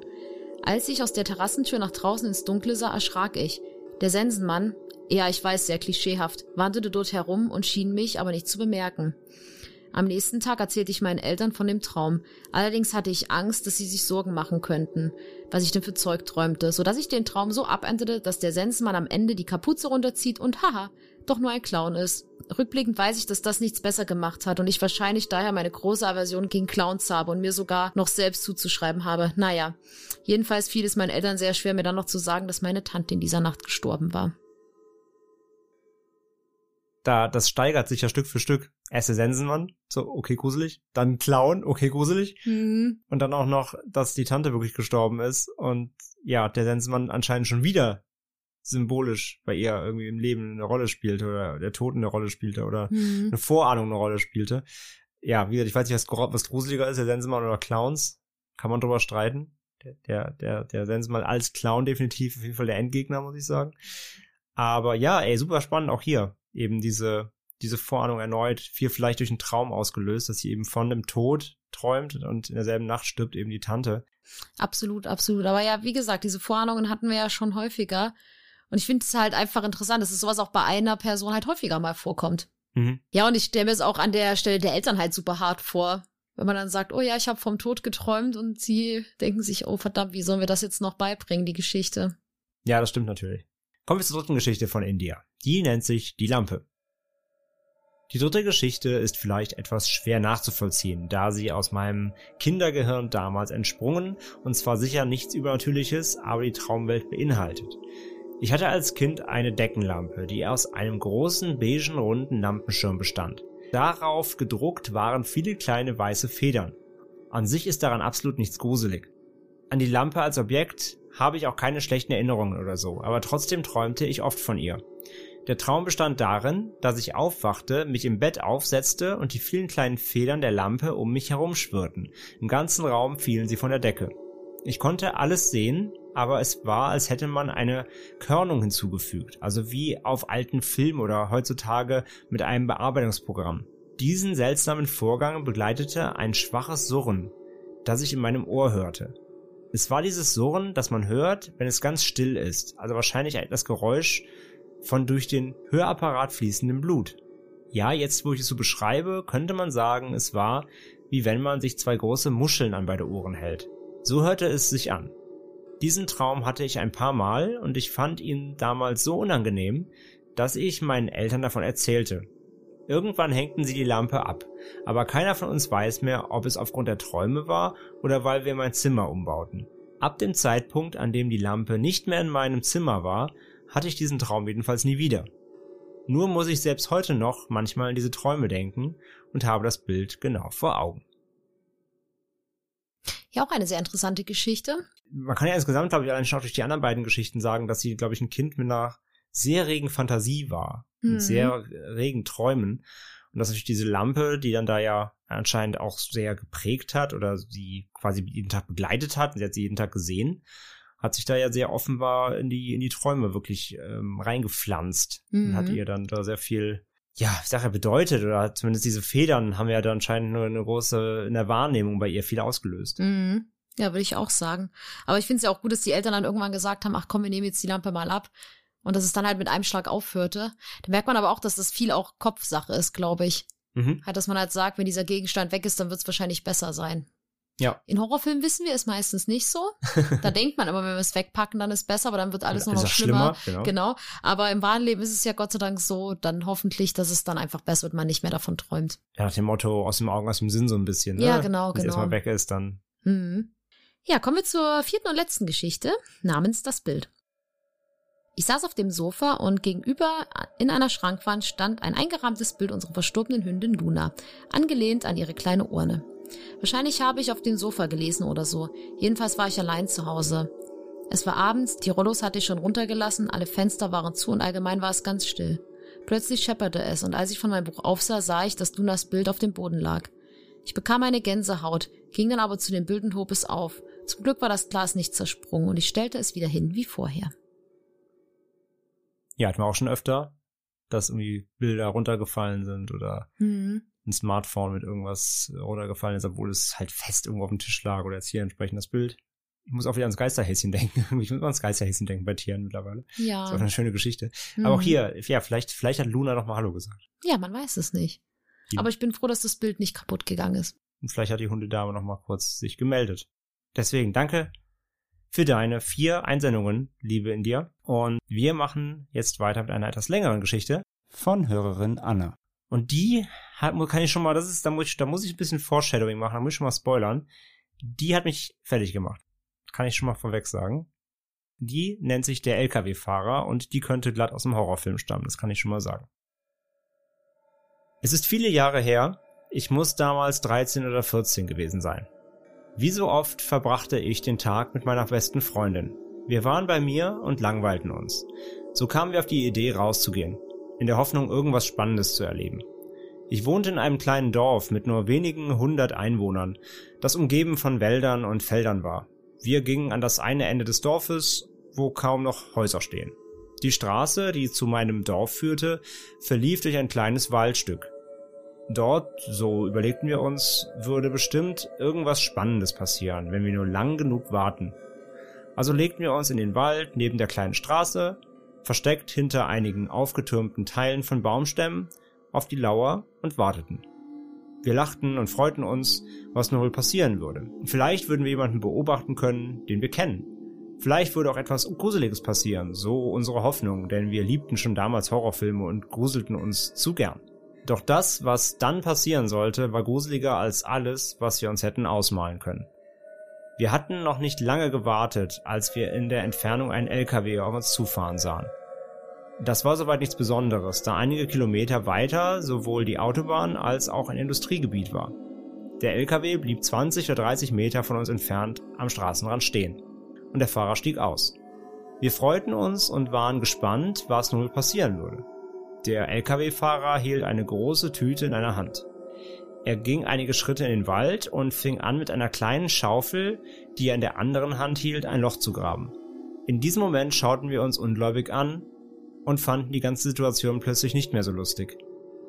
Es überkam uns ein Gefühl von Angst und Unsicherheit und wir waren uns einig, dass wir nun keine Lust mehr hatten, etwas Gruseliges zu erleben. Wir einigten uns, aus unserem Versteck zu verschwinden, die paar Meter zur Straße zu schleichen und dann in Richtung Dorf loszurennen. Gesagt, getan. Doch als wir aus unserem Versteck auftauchten, wurde der LKW-Fahrer auf uns aufmerksam und schaute in unsere Richtung. Uns überkam die blanke Panik und wir liefen so schnell wir konnten die Straße hinunter in Richtung Dorf. Noch lachten wir zwischendurch, es war nichts Schlimmes passiert. Wir wussten auch nicht, was er dort vergraben wollte, vielleicht Essensreste, etwas Müll, nichts Schlimmes. Doch da gab es auch die anderen Gedanken. Was, wenn er menschliche Körperteile vergraben wollte, ein schreckliches Geheimnis hatte, wir gerade etwas Schlimmes gesehen haben? Unsere Gedanken spielten verrückt und wir waren geschockt, als wir sahen, dass der LKW-Fahrer zu seinem LKW rannte, das Licht anmachte und laut anfing zu hupen. Wir hatten mittlerweile das rettende Dorf erreicht und liefen auf das erstbeste Grundstück, um uns zu verstecken.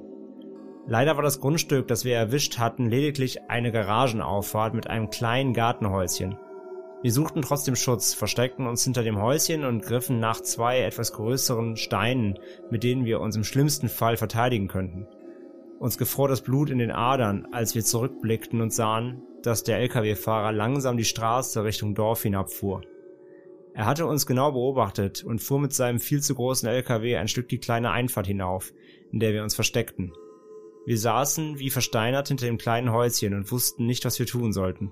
Der LKW-Fahrer schaltete immer wieder sein grelles Licht ein, leuchtete mit Scheinwerfern in unsere Richtung und hupte einiger Male ohrenbetäubend laut. Es kam uns vor wie eine Ewigkeit, in der wir in die Ecke gedrängt verharrten und warteten, was nun passiert, als der LKW endlich zurücksetzte und langsam das Grundstück verließ. Er fuhr einige Meter die Straße rückwärts Richtung Wald hinauf und wir nutzten die Chance und rannten, ohne uns nochmal umzudrehen, zurück zur Straße und dann einige Meter weiter auf das erste Grundstück mit Haus. Ich kannte die Besitzer, ich kannte das Grundstück und wusste, dass wir von hier aus einen Weg nehmen können, bei dem der Lkw-Fahrer keine Chance hätte, uns zu verfolgen. Also nahmen wir den Weg, kletterten voller Panik über einige Zäune, rannten durch einige Grundstücke und kamen in meiner Nachbarstraße wieder raus. Uns schlug das Herz bis zum Hals. Was haben wir da gerade erlebt? War der LKW-Fahrer gefährlich? Wollte er uns einen Schreck einjagen? Hat er sich einfach geärgert, dass wir ihn beobachtet haben? All diese Fragen konnten wir leider nie klären. Wir kehrten Stunden später zu dem Ort zurück und schauten, ob etwas vergraben wurde, ob etwas zu sehen war. Doch wir fanden nichts. Alle, denen wir davon erzählten, fanden, dass wir übertreiben. Niemand nahm uns wirklich ernst. Uns wurde zwar gesagt, dass wir dort erstmal nicht mehr hingehen sollen, doch mehr passierte nicht. Trotzdem, wir beide waren uns sicher, dass wir in Gefahr waren, dass wir dort etwas Schlimmes erlebt haben und dass es die angsteinflößendste Begegnung unseres Lebens war. Auch heute, 13, 14 Jahre später, kann ich die Angst noch immer spüren und habe die Situation nie vergessen. Das kann ich verdammt gut verstehen. Man muss dazu sagen, ich kenne die, ich die Geschichte vorher nicht. Ich habe sie gerade zum ersten Mal gehört und dachte mir einfach nur, holy crappy Moni, ey, was ist da denn passiert? Also ich find's traurig, dass euch dann jemand ernst genommen hat in der Situation, muss ich sagen, weil ich kann's total nachverstehen. Das ist auch so, das ist auch so ein, auch so ein Filmklassiker auch, ne? Das, da, da raste ich immer in Filmen aus. Wenn dieses typische, man hört nicht auf Kinder, da glaubt halt Kindern nix. Obwohl Ja. sie was Schlimmes erlebt haben. Das ist ja genau das Gleiche. Ich hasse sowas, wenn, wenn Erwachsene dann Kindern wirklich nicht glauben, weil sie es halt als, als kindlichen Unfug abtun.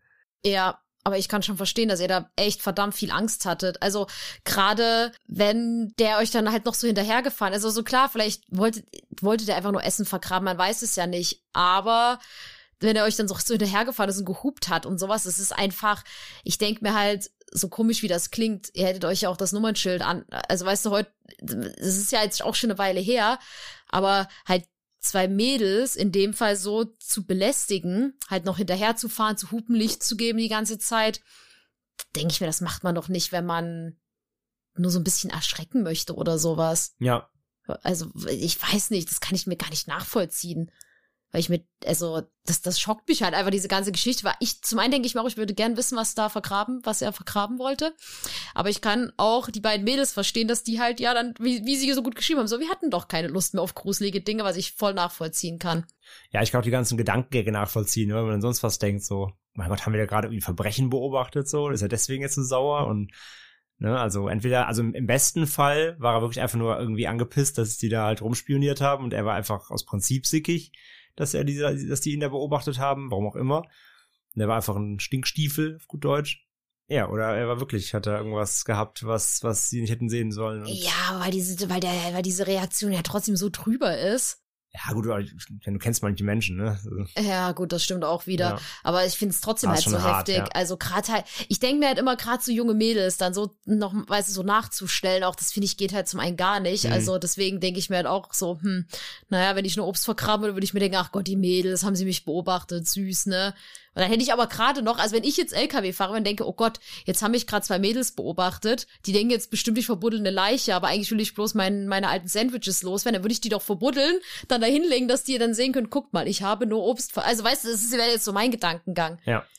Da würde ich ja nicht denken, so nein, sie haben einen Obstablageplatz gefunden, jetzt werde ich den hinterherfahren und ihn richtig, richtig Angst machen. Also ich hatte bei der Geschichte auch echt eine unangenehme Gänsehaut, weil ich stelle halt vor, wie, wie ich wäre, wenn ich so 13, 14 wäre. Ich hätte auch die Angst meines Lebens gehabt, wirklich. Also ich kann euch danach, ich kann es total nachvollziehen. Ja, und vor allem kann, äh, kann ja froh sein, dass er nicht noch ausgestiegen ist dann, also da an der Einfahrt stand. ja. Und sich noch zu Fuß weiter gesucht hat. Oder? Ja, absolut, absolut. Vor allem denke ich mir auch, wenn er dann echt in der Einfahrt stand, minutenlang rumgehupt hat, hat kam nicht mal ein Nachbar irgendwie mal raus und hat mal sich gefragt, warum da ein fetter LKW irgendwie im Dorf steht und da rumposaunt. Und vor allen Dingen, was ich mir bei dieser ganzen Geschichte auch vorstellen kann, dass man sich wahrscheinlich echt bis heute fragt, so, was ist denn jetzt die Auflösung der ganzen Ja, Sache, so dass ein ja, sowas dass ja nicht loslassen wussten. kann. Ja, das kann genau. ich total nachvollziehen, aber echt eine verdammt heftige Geschichte. Mhm. Wirklich. Also, Ich habe, glaube ich, nicht zu viel versprochen. nein.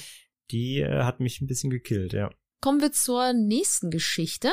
Die hat uns Fabienne geschickt und die heißt Papas Abschied. 2007 war ich in der sechsten Klasse und auf Klassenfahrt in Österreich zum Skifahren. Es war das erste Mal für mich, dass ich so lange und so weit weg von zu Hause war und ich hatte mächtig Heimweh. Ich hatte zu der Zeit noch kein eigenes Handy, so dass sich die Schüler aus mehreren Klassen abends immer um das Münztelefon stritten und ich nicht so oft zu Hause anrufen konnte, wie ich es mir gewünscht hätte. Dadurch waren die Gespräche mit meiner Mutter auch nur kurz und eigentlich nicht wirklich ausführlich und sie hat mir kaum erzählt, was zu Hause so passiert. In einer Nacht wütete bei uns ein heftiger Schneesturm. Als wir endlich wieder zurückgefahren sind, hat mich meine Mutter vom Bus abgeholt. Mein Opa war auch dabei, was ich zwar komisch fand, aber mir nichts dabei dachte. Am nächsten Tag meinte meine Mutter, dass sie mir etwas Schlimmes sagen müsste. Der Papa ist tot, sagte sie. Er hat sich bei uns im Haus in seinem Bastelkeller umgebracht. In der Nacht, als in Österreich der Schneesturm tobte. Das war wahrscheinlich nur ein Zufall, aber merkwürdig finde ich es schon. Darauf die Zeit war natürlich nicht ganz einfach. Immer wenn ich allein zu Hause war, habe ich in der Küche die Schublade gehört, in der mein Vater immer sein Portemonnaie und seine Schlüssel aufbewahrt hat. Als ob er gerade nach Hause gekommen wäre. Zu der Zeit habe ich mir nichts weiter dabei gedacht und Angst hatte ich auch keine. Aber jetzt im Nachhinein finde ich es schon ein bisschen gruselig. Auch eine bestimmte Treppenstufe hat öfter mal geknarrt, als ob jemand nach oben geht. Nach etwa einem halben Jahr sind wir ausgezogen und ich habe nie mit meiner Mutter und Schwester darüber gesprochen, ob ihnen etwas ähnliches aufgefallen ist. Außerdem verfolgt mich auch seitdem der 19.10., der Geburtstag meines Vaters. Fast jeden Abend schaue ich um diese Uhrzeit auf die Uhr. In allen möglichen Situationen tauchen diese Zahlen für mich auf. Inzwischen geht es schon so weit, dass ich auch meinem Verlobten damit angesteckt habe. Da das für mich inzwischen eine tiefere Bedeutung zu haben scheint, haben wir beschlossen, dass wir an einem 19.10. heiraten wollen, auch wenn wir noch kein Jahr haben. Aber so kann mein Papa wenigstens indirekt bei unserer Hochzeit dabei sein. Ja, Fabian, erstmal vielen, vielen Dank für diese sehr, sehr traurige Geschichte, wie ich finde. Wir finden auch hier wieder, um auch auf unsere letzten Episoden einzugehen, dieses Schema, dass so Dinge passieren, was wir auch gerade in dieser Folge gerade auch schon mal angeschnitten hatten, wenn jemand verstirbt, dass so komische, dass so Verhaltenssachen, so wie so eine Schublade oder so ein gewisses Licht oder eine spezielle Stufe immer knarzt, als wäre die Person noch da. Mhm. Und das ist wieder etwas, ja, was ich halt ja vorhin auch schon sagte, das ist, das finde ich nicht gruselig, gruselig, sondern eher so ein bisschen wohlig gruselig. Das sag ich jetzt zwar so als Außenstehender, der sowas mit verstorbenen eigenen Angehörigen nie erlebt hat. Deswegen kann ich mir vorstellen, dass es jetzt für jemanden, der das hört, den sowas passiert ist, der vielleicht sagt, naja, schön ist daran jetzt nichts besonders. Aber ich kann aber auch verstehen, dass du da deine Familie nicht drauf angesprochen hast. Das kann ja auch wieder in solchen Diskussionen enden wie, ne, so, ja, das bildest du dir ein. ja, und man möchte ja nichts auffühlen. Reagieren. Genau, möchte nichts auffühlen, genau. Und ja, aber ich finde, äh, vor allem finde ich halt, finde ich halt schön, dass ihr jetzt am 19.10. auch heiraten wollt. Ja, dass das finde ich der, auch schön. Dass du aus dieser seltsamen Zahl, weil du ja sagst, dass es schon immer in, und auch in, in ja, Situationen immer wieder auftaucht, das ist ja auch schon ein bisschen, könnte ja, könnte ja unheimlich sein, aber du drehst es einfach, oder ihr, ihr dreht es einfach um und macht daraus was Schönes quasi. Das finde ich, das finde ich sehr, sehr schön. Ja, sowas finde ich auch immer gut. Also dann lieber ja was Positives rausziehen als was Negatives. Genau, so eine schöne Art damit umzugehen dann trotzdem, obwohl diese Zahl ja ja vielleicht irgendwie phänomenartig mhm. bisschen Grusel erzeugt, weil sie immer wieder in eurem Leben auftaucht ohne ersichtbar erkennbaren Grund quasi, aber ja, so macht ihr wenigstens was Schönes draus. Ja, auf jeden Fall. Sehr gut. Ja, vielen vielen Dank Fabian, danke für deine Geschichte und deine Offenheit hier auch. Jetzt kommen wir zu einer Geschichte von Nils. Die heißt Backpacking und ist auch ein bisschen länger. Bevor ich mein Studium vor ein paar Jahren begonnen habe, bin ich mit meinem besten Kumpel für einen Monat nach Indonesien. Auf Lombok haben wir uns beide jeweils einen eigenen Roller gemietet, um die Insel flexibel erkunden zu können. Kurz darauf lernten wir zwei andere deutsche Touristen in einem Hostel kennen, die uns ein kleines, etwas abgelegenes Dorf im Süden empfohlen haben, von wo aus man schnell zu einigen wunderschönen und menschenleeren Stränden kommt.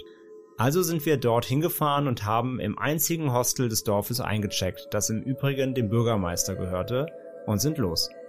Da wir den genauen Weg zu den Stränden nicht wussten, haben wir auf dem Weg bei ein paar Einheimischen nachgefragt, wie man denn zu diesem Strand käme. Den Namen habe ich leider vergessen. Da sie kaum Englisch sprachen, mussten wir uns mit Händen und Füßen bzw. Schlagworten verständigen. Mit Erfolg, denn einige Minuten später gelangen wir zu unserem Ziel, Wunderschöner weißer Sand, blaues Meer und kein Mensch, soweit das Auge reicht. Wir stellten unsere Roller bei ein paar Bäumen ab. Mein Freund entschied sich erst noch etwas im Schatten bei den Rollern zu bleiben und mit seinen Karteikarten zu lernen, da er recht früh nach Semesterbeginn eine Klausur hatte. Also lief ich allein den Strand hinunter und entschied mich spontan in eine Richtung am Meer entlang zu laufen. Nach etwa einer halben Stunde drehte ich um und lief dann wieder zurück. Als ich in Sichtweite des Baumes war, bei dem wir oben geparkt hatten, entschied sich mein Kumpel scheinbar dazu, eine Pause zu machen, denn er ließ die Sachen liegen und lief in die entgegengesetzte Richtung. Als ich dann bei den Rollern ankam, dachte ich zuerst, mein Kumpel möchte mich verarschen, denn keiner unserer Rucksäcke war noch an dem Platz, an dem wir sie abgelegt hatten. In den Rucksäcken befanden sich unsere Geldbeutel, Rollerschlüssel, eine geliehene GoPro, ein gebasteltes Fotoalbum meiner damaligen Freundin und so weiter. Als er nach einigen Minuten zurückkam, versicherte er mir, dass er die Rucksäcke nicht angefasst habe. Also machte sich langsam die Panik breit und wir überlegten fieberhaft, wie wir die angemieteten Roller irgendwie wieder zurückbekommen würden. Und was wir ohne Reisepass, Perso, Geld und so weiter machen sollten. Irgendwann parkte dann ein etwas älterer Mann mit einem Jeep in der Nähe. Ich glaube, er wollte irgendwas im Meer fangen, sammeln oder Korallen einpflanzen, keine Ahnung. Genau habe ich nicht darauf geachtet, denn wir versuchten ihm irgendwie verständlich zu machen, was passiert war. Keine leichte Aufgabe, denn auch er sprach kaum ein Wort Englisch. Jedenfalls gelang es uns, dass er unsere Rolle auf dem Jeep festmachte und uns zum Hostel fuhr. Dort angekommen erzählten wir alles dem Sohn des Bürgermeisters, der das Hostel leitete, und dieser versicherte uns, er würde sich darum kümmern und die Polizei rufen. Also warteten wir circa eine Stunde im Zimmer. Dabei wurde uns klar, dass wahrscheinlich zumindest einer der Einheimischen, die wir nach dem Weg gefragt hatten, uns gefolgt war und im Gebüsch knapp eine Stunde darauf gewartet hatte, dass wir die Rucksäcke unbeaufsichtigt lassen würden. Mein Kumpel wurde langsam etwas panisch bei der Vorstellung. Als wir endlich nach draußen gebeten wurden, war es bereits dunkel. Vor dem Haus saßen vielleicht zwölf bis 15 Männer im Kreis, darunter vier bis fünf Polizisten und der Bürgermeister. Einer der Polizisten sprach gebrochenes Englisch und übersetzte für die anderen also erzählten wir unsere Story erneut. Dabei erkannte ich zwei von den Leuten, die wir nach dem Weg gefragt hatten, und wurde bereits etwas misstrauisch, woher die Polizei schon wissen konnte, wen genau wir gefragt hatten, bevor wir überhaupt mit ihnen gesprochen hatten. Als der Polizist dann auch noch fragte, wo meine Freundin sei und ob sie mit uns gekommen wäre, war ich völlig verwirrt. Denn ich hatte sie mit keinem Wort erwähnt und sie war auch nicht mit uns in Indonesien. Die einzige Erklärung war, dass er vom kleinen Fotoalbum wusste, das im Rucksack war. Spätestens jetzt wurde uns klar, dass es alles inszeniert war und die Polizisten korrupt.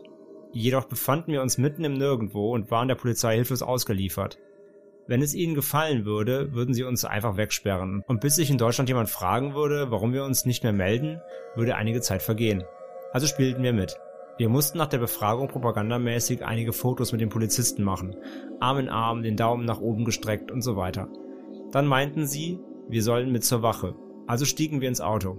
Einige der Männer, die mit dabei gewesen waren, fuhren mit Motorrädern voraus. Während der Fahrt kamen sie immer wieder zurück und riefen irgendwas durch die Scheibe ins Auto, was der eine Polizist übersetzte. Er meinte, sie hätten den Dieb gesehen und er wolle sich nach Bali absetzen. Völlig absurde Situation, woher sollten sie wissen, wer der Dieb war und seine Pläne kennen. Aber wir spielten mit, machtlos wie wir waren, und so begann dann die Verfolgungsjagd mit Sirene. Immer wieder riefen die Motorradfahrer Updates ins Auto, während wir dem Dieb hinterherfuhren. Irgendwann sagte der Fahrer dann, dass sie ihn gefangen hätten, also drehten sie um und fuhren zur Wache. Dort angekommen, warteten wir einige Minuten, bis einer der Männer mit unseren Rucksäcken zurückkam. Völlig aufgelöst checkten wir unsere Sachen. Das Bargeld, meine Kopfhörer, das Fotoalbum und das Handy meines Kumpels fehlten, aber die Ausweise, Rollerschlüssel und die GoPro waren noch da. Wieder mussten wir ein paar Mal mit den Polizisten und den Rucksäcken für ein paar Fotos posieren, bevor sie uns sagten, dass wir die Sache morgen abholen können, da sie noch einen Bericht schreiben müssten. In der Nacht konnten wir kaum schlafen, denn wir waren uns einig, dass dieser ganze Scheiß gespielt war. Wir wollten nur weg.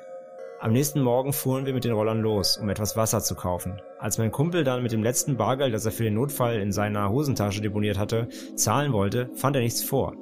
Während wir letzte Nacht die Verfolgungsjagd mitgemacht hatten, war jemand in unser Zimmer gegangen und hatte das letzte Bargeld aus seiner Hose gestohlen. Jetzt tickte er völlig aus. Er wollte unbedingt weg von hier. Einfach los, ohne Rucksäcke und irgendwem etwas zu sagen. Einfach weg. Wir stritten uns fast, denn ich sah nicht ein, unsere Sachen zurückzulassen. Also einigten wir uns darauf, dass wir zuerst bei der Wache vorbeifahren würden und unsere Sachen holen, während er draußen wartet. Gesagt getan. Ich musste nochmal die Geschichte erzählen, einige Papiere unterschreiben, dem Übersetzer meine Handynummer geben und konnte endlich mit unseren verbliebenen Sachen los. Die Tage darauf schrieb er mich immer wieder an, wo wir denn wären und was wir vorhätten die nächsten Tage. Doch aus Angst, uns könnte Ähnliches nochmals passieren, antwortete ich ihm mit erfundenen Stories. Als wir dann zu Hause waren und das Material der GoPro durchgingen, stellten wir fest, dass sie der Dieb scheinbar versehentlich beim Inspizieren seiner Beute eingeschaltet und sich für ein paar Sekunden selbst gefilmt hatte. Er saß rauchend auf dem Boden einer dunklen Hütte, das Gesicht halb im Schatten und vor ihm unsere Sachen liegend. Das Video, die inszenierten Bilder und die Handynummer des einen Polizisten habe ich noch immer. Auch dies eine Geschichte, die man so verfilmen könnte. Übel. also die finde ich auch echt gruselig. Also ist mal was ganz anderes natürlich, jetzt ist nichts Übernatürlichem und so, ne? Ist ja mal für uns äh, auch mal was anderes.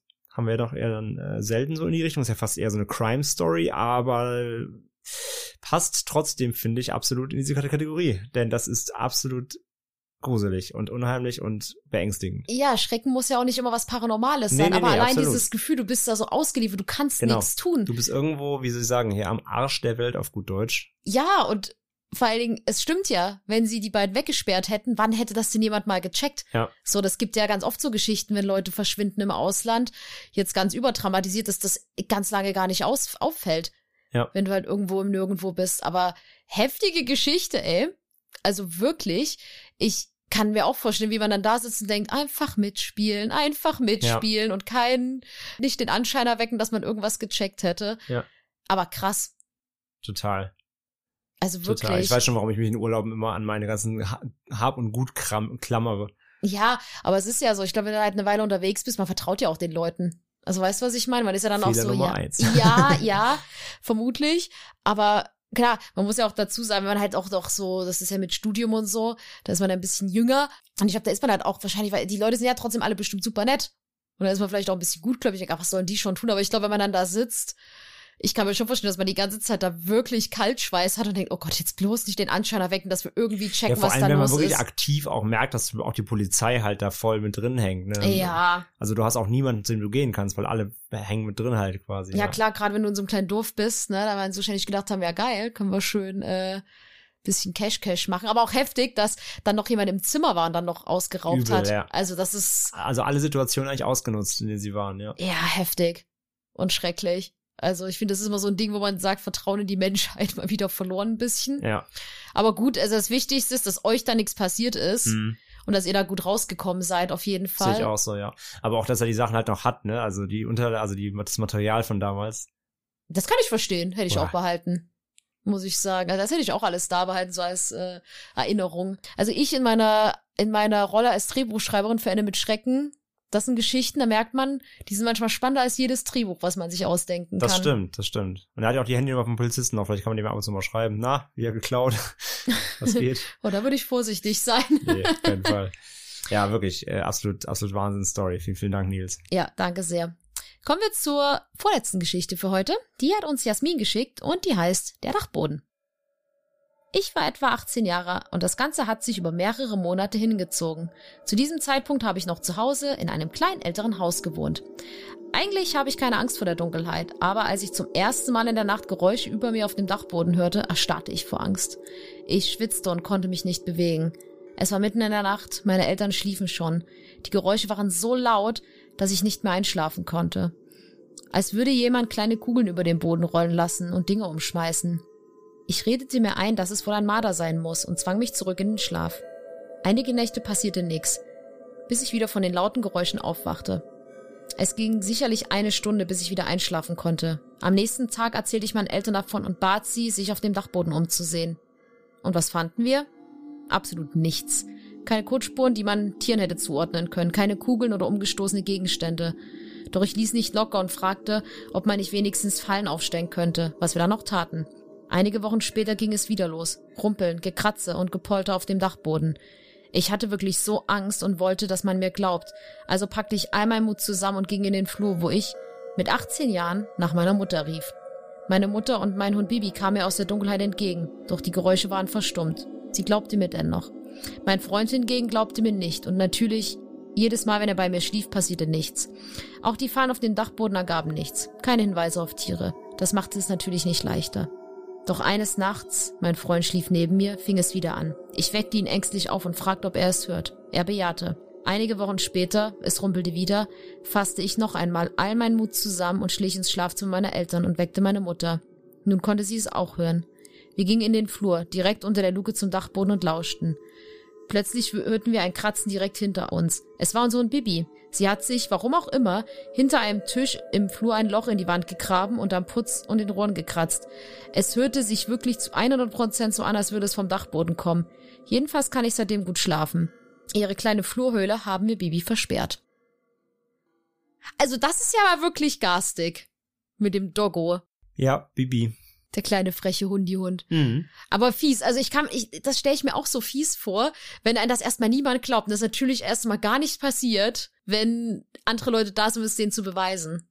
Aber das ist halt so heftig, wie, wie, obwohl das nicht aus dem Dachboden kommt, wie das sich anhört, wenn Rohre halt klopfen. Ja, absolut. Das ich mein, Beispiel haben wir zu Ich Hause. wollte es gerade sagen, das gleiche haben wir nämlich hier. Wir haben auch so eine garstige Heizung, die rumklopft und das hört man dann, es überträgt sich halt schön in mehrere Räume durch die Rohre. Mhm. Deswegen, da kann man, das kann man überhaupt nicht orten. Die Heizungsmenschen verzweifeln schon hier, weil sie die Ursache nicht finden.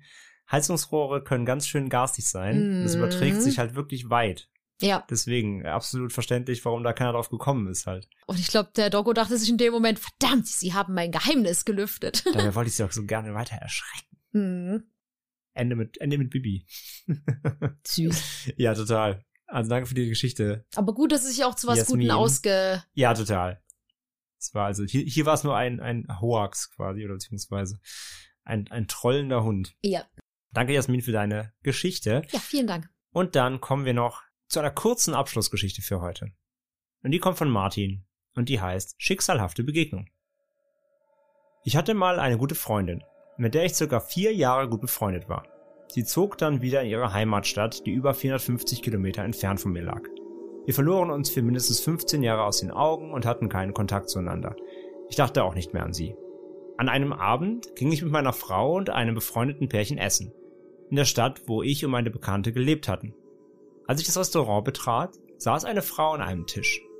Plötzlich musste ich nach sehr, sehr langer Zeit an meine Bekannte denken. Ich dachte, so wie diese Frau könnte sie jetzt aussehen.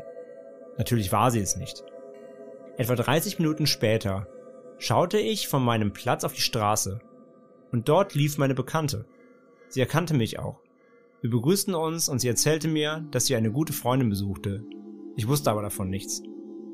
Schon merkwürdig, dass ich genau als ich diese Frau im Restaurant anschaute, an meine Bekannte dachte und dass ich sie circa 30 Minuten später, nach 15 Jahren, wiedersah.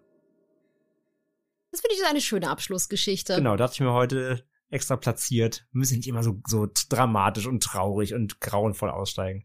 Heute mal was Unheimliches, aber eben auch was unheimlich Schönes. In dem Sinne, ja. Ja, auf jeden Fall, auf jeden Fall. Also, Also, es ist so ulkig, dass man dann Kette von gerade so, Ereignissen halt, ne? So Ja. erst so, ach guck mal, die, ne? So, ey, genauso würde ich mir die heute vorstellen. Dann so, oh, da ist sie. Oh, manchmal würde ich, ich habe auch äh, eine Freundin von, von damals, die habe ich, das ist äh, die beste Freundin meiner Mama als Sporterzieherin und da habe ich damals über die, ähm, die hat mich damals manchmal in den Ferien, wenn meine Eltern mal alleine in Urlaub wollten, bin ich immer bei der untergekommen. Ich fand das immer cool. Und da habe ich damals auch eine Freundin gefunden. Wir waren auch richtig, richtig lange super gut befreundet. Und ich denk witzigerweise nicht ganz so oft an sie, aber ich schon so, so einmal im halben Jahr denke ich, oh Mensch, ey, was wohl aus der geworden ist. Und dann gucke ich, versuche ich sie mal übers Internet zu finden, aber keine Chance. Und ich habe bei der Geschichte gedacht, oh, das wäre so schön, wenn mir das auch mal passieren würde.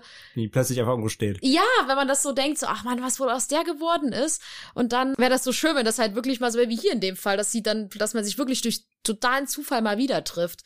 So, weil ich finde, das stelle ich mir echt cool vor. Hm, total, ja. Ist echt eine witzige Story. Ja, aber gerade bei, bei ihr denke ich mir ganz oft so, oh, die würde ich wirklich gern noch mal sprechen und einfach mal wissen, was so aus den Leuten geworden ist, einfach, weil das ist auch, die kannte ich so mit, das ist jetzt auch locker, ja, 15, 16, 17 Jahre her, dass ich die das letzte Mal gesehen hatte und dann, ja, Ja, sowas kennen bestimmt viele. Ja, Jeder hat doch irgendwie jemanden, wo man sich denkt, so, boah, krass, was aus dem geworden ist. Man, ja, findet sie nicht im Internet und offensichtlich haben sie keine der gängigen Social-Plattformen, wo man heute immer guckt. ja, und dann denke ich mir aber auch immer im Umkehrschluss, denken die Leute manchmal eigentlich Ach, auch an an einen? dich? Ja, ja. ob, ob das so ein einseitiges Ding ist oder wenn man dann sagt so, hey, hier, Person XY, kennst du eigentlich noch die und die? Hä, wer? Franzi, wer ist das denn? Keine Ahnung. Ja, die hat einen Podcast. Äh, ich hasse Podcasts. So, so, was hat die für eine schlimme Aussprache? Hasskommentar, ein Stern bei iTunes, tschüss. so, Ach, die Person. ach, die Person. Nein, aber das sind so, das finde ich ist so eine herzerwärmende Abschlussgeschichte irgendwie, weil ich in dem Moment musste ich nämlich gerade auch wieder an die Freundin denken und dachte so, Mhm. oh, wie schön das wäre, wenn mir das auch mal passieren würde. Ja, vielleicht begegnen uns ja alle auch irgendwann mal. Eigentlich sagt man immer, man trifft Menschen. sich ja mal zweimal im Ja, Leben. sowieso, klar. Ja. Ja. Und ich hoffe, dass ihr danach wieder Kontakt gehalten habt in der Geschichte. Dass Ja. ihr den Kontakt vielleicht nicht verloren habt. Ja. In dem Fall und vielleicht einfach wieder euch regelmäßig austauschen Mal könnt. schreibt, ja. Ja. Ja, sehr, sehr cool. Sehr, Mhm. sehr coole Abschlussgeschichte. Wie gesagt, man kann ja auch mal auf was, ja, klar, es ist natürlich irgendwie merkwürdig, mysteriös, aber natürlich äh, einfach, ja, auch mal was Schönes. Zum Abschluss hier. Danke, Martin, für die Geschichte. Ja, generell vielen, vielen Dank an alle, die uns Geschichten eingesendet haben und es immer noch tun. Absolut. Also auch wenn wir sagen, wir haben verdammt viele Geschichten, bitte hört nicht auf, wir freuen uns Mhm. immer über neue Stories, die uns so zuschickt. Und ja, auch heute hatten wir eine bunte Mischung, würde ich mal sagen, Mhm. aus ja gruseligen Real-Life-Geschichten, die aus kein Krimi hätten besser entspringen können, zu geisterhaften Erscheinungen, zu nächtlichen Krankenhaus, technischen Ausfällen und bis hin zu einem schönen Happy End. Mhm. Viel dabei heute, auf jeden Fall. Ja, Und ja, wie Franzi gerade sagt, wenn ihr was erlebt habt, wo ihr denkt, das war seltsam, das war mysteriös, das war komisch, das war unheimlich, das war, wie gesagt, ihr habt gerade gehört, kann auch schön sein, aber es war irgendwie komisch, es war irgendwie was Verrücktes, was Seltsames, irgendwie, was ihr denkt, passt in diesen Podcast, dann schickt es uns per E-Mail an post.endemitschrecken.de, die bekannte Adresse, in Textform, in Audioform, könnt ihr auch gerne was einsprechen, wie Lilian es gemacht hat. Am besten, wie gesagt, per E-Mail als File, nehmt es irgendwie im Handy auf und überspielt es dann auf dem PC als MP3 oder so und schickt es uns.